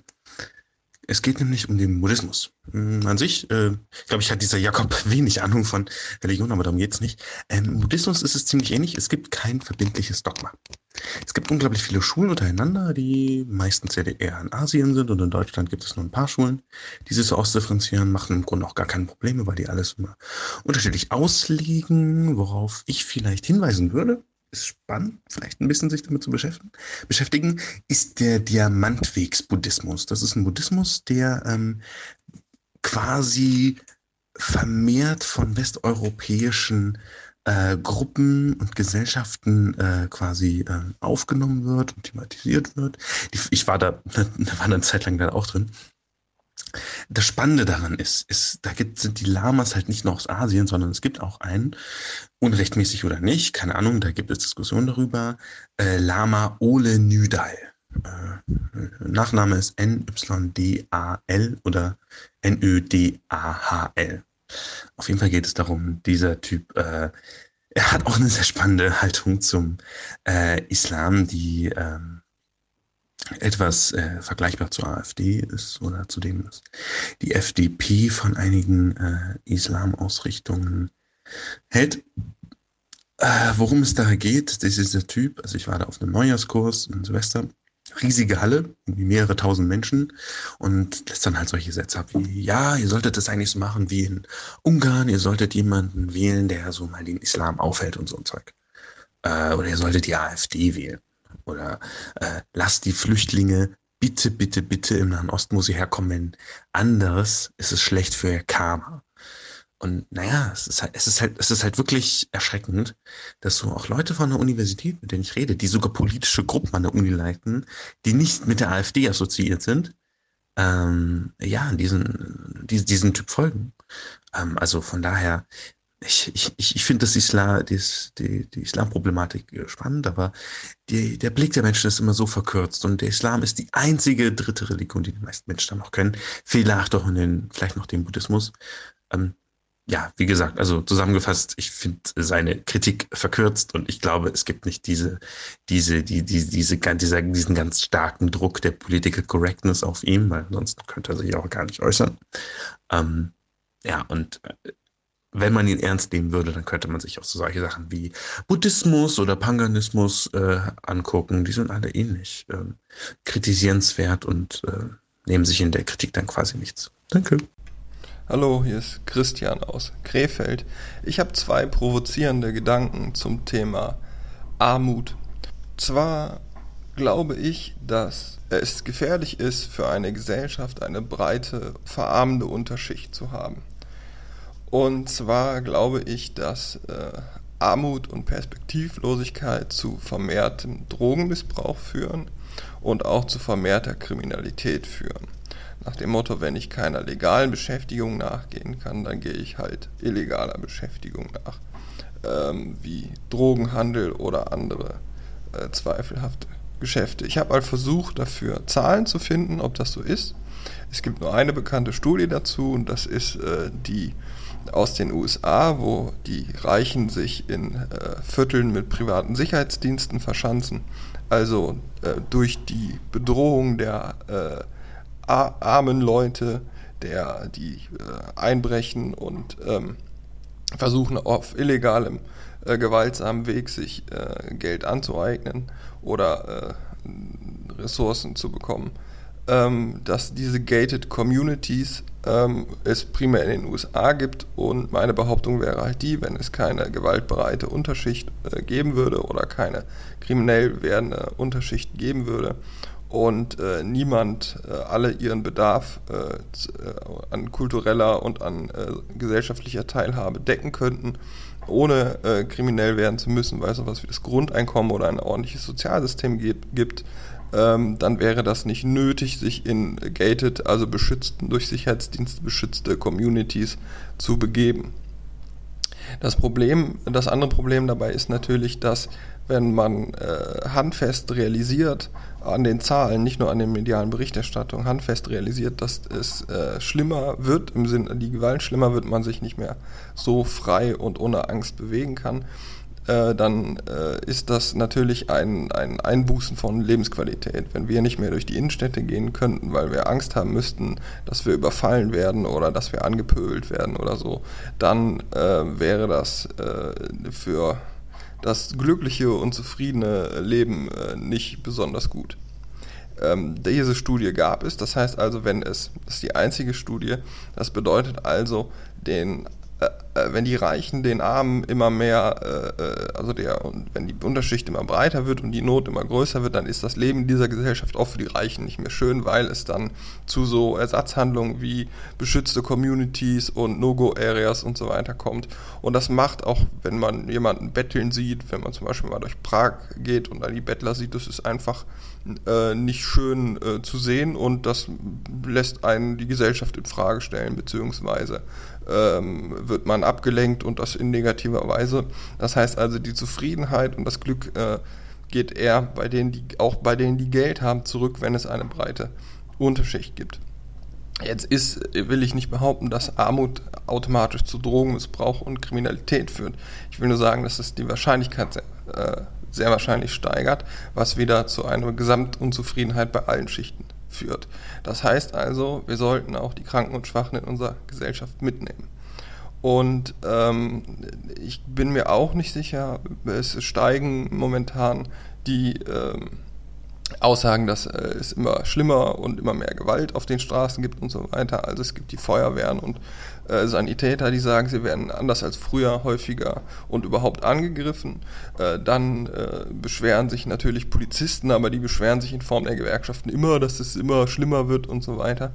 Äh, bei den Polizisten muss ich sagen, wir haben, äh, ich glaube, ich sitze hier in NRW, wir haben, glaube ich, 2000 Polizisten allein in NRW zu wenig wenn ich das richtig glaube, nicht, dass es bundesweit war. Und wir haben das andere Phänomen, dass durch den Schutz der Bundesligaspiele, also dem Einsetzen am Wochenende, wo viele äh, Manpower gefragt ist, äh, um die Leute auseinanderzuhalten und zu führen und das Sicherheitskonzept äh, zu gestalten, dass die Sachen in der Regel nicht bezahlt werden. Also die Polizisten, die es gibt für NRW, weiß ich das, ich nehme an, in anderen Bundesländern ist es auch so, die haben alle in der Regel alle nicht schulden, weil sie einfach als Beamte den Kredit bekommen, das ist noch ein anderer Faktor. Nein, die haben alle Überstunden wie sonst noch was. Die schieben Überstunden äh, vor sich her, die sie nie mehr abgebaut kriegen könnten.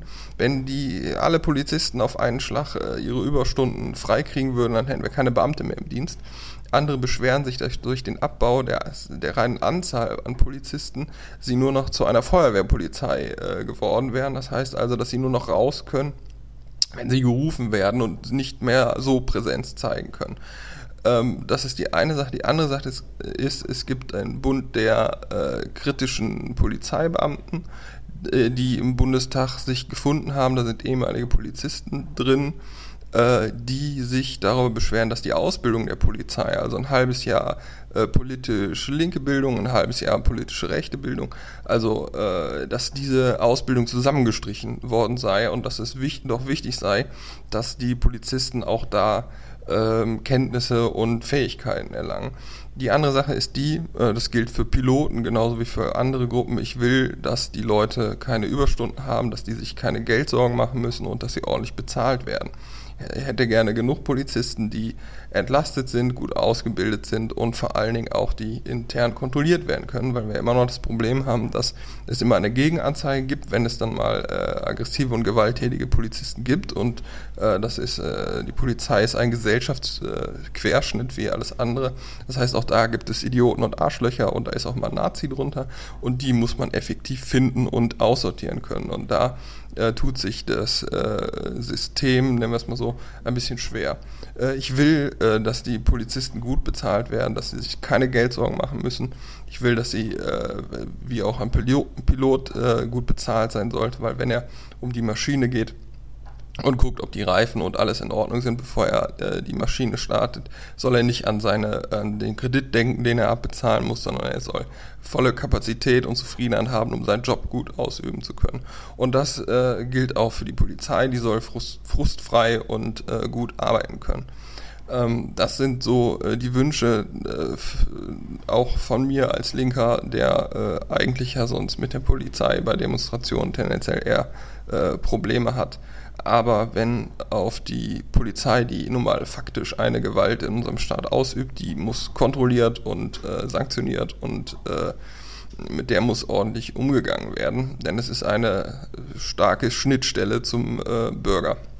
Ich habe, wenn ich mir den Alltag von einigen äh, Polizeibeamten so angucke, immer abfällig Sozialarbeiter äh, mit Waffen äh, genannt, also Ruhestörungen klären und so weiter. Ähm, das, äh, die Bezeichnung gefällt mir immer noch ganz gut. Ähm, wir sind ja noch beim Thema Armut ähm, und beim Thema Drogenmissbrauch und beim Thema Gewalt. Äh, die Polizei ist äh, relativ zentral beim Ausüben einer der Staatsgewalten und wer schon mal äh, auf den Boden geknüppelt wurde vom Polizisten und festgenommen wurde, der spürt diese Macht und Staatsgewalt dann relativ direkt. Ähm, also da fühlen sich jetzt hoffentlich nur wenige Hörer äh, von dem Podcast angesprochen, die diese Erfahrung mal machen mussten. Äh, ich will zum Punkt kommen. Äh, es geht sich nicht nur darum, dass wir ordentlich bezahlte Polizisten haben müssen, wir müssen auch ordentlich bezahlte Bürger haben, also ordentliche Löhne haben, um einen Schutz vor der Armut zu haben. Ich könnte jetzt noch ein bisschen auf das Thema Gefängnisse und Rehabilitation eingehen, aber das sprengt, glaube ich, hier den zeitlichen Rahmen. Äh, da müsste man auch nochmal genau drauf schauen und äh, sich anschauen, wie denn bei uns die Rehabilitation theoretisch auf dem Papier aussieht und was faktisch in den Gefängnissen passiert. Ähm, das ist aber ein anderes Thema zu den Kranken und Schwachen.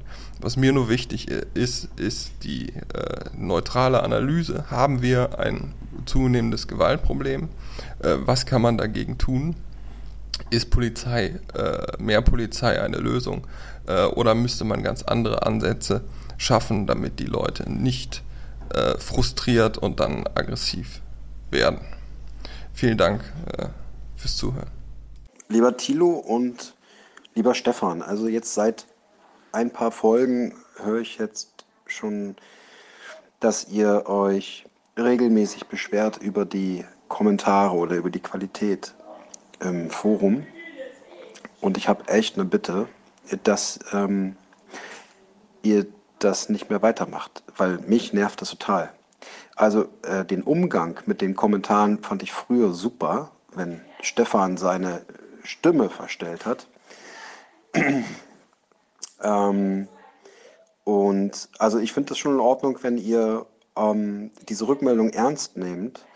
Aber diese, diese ähm, Beschwerde darüber, also das stört mich schon.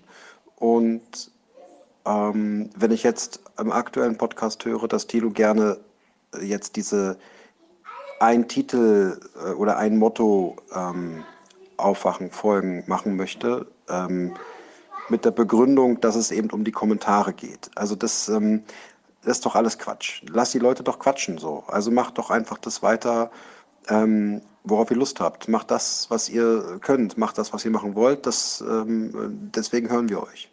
Und lasst die Leute im Forum quatschen. So einfach ist es. Tschüss. Wake up, wake up, wake, wake,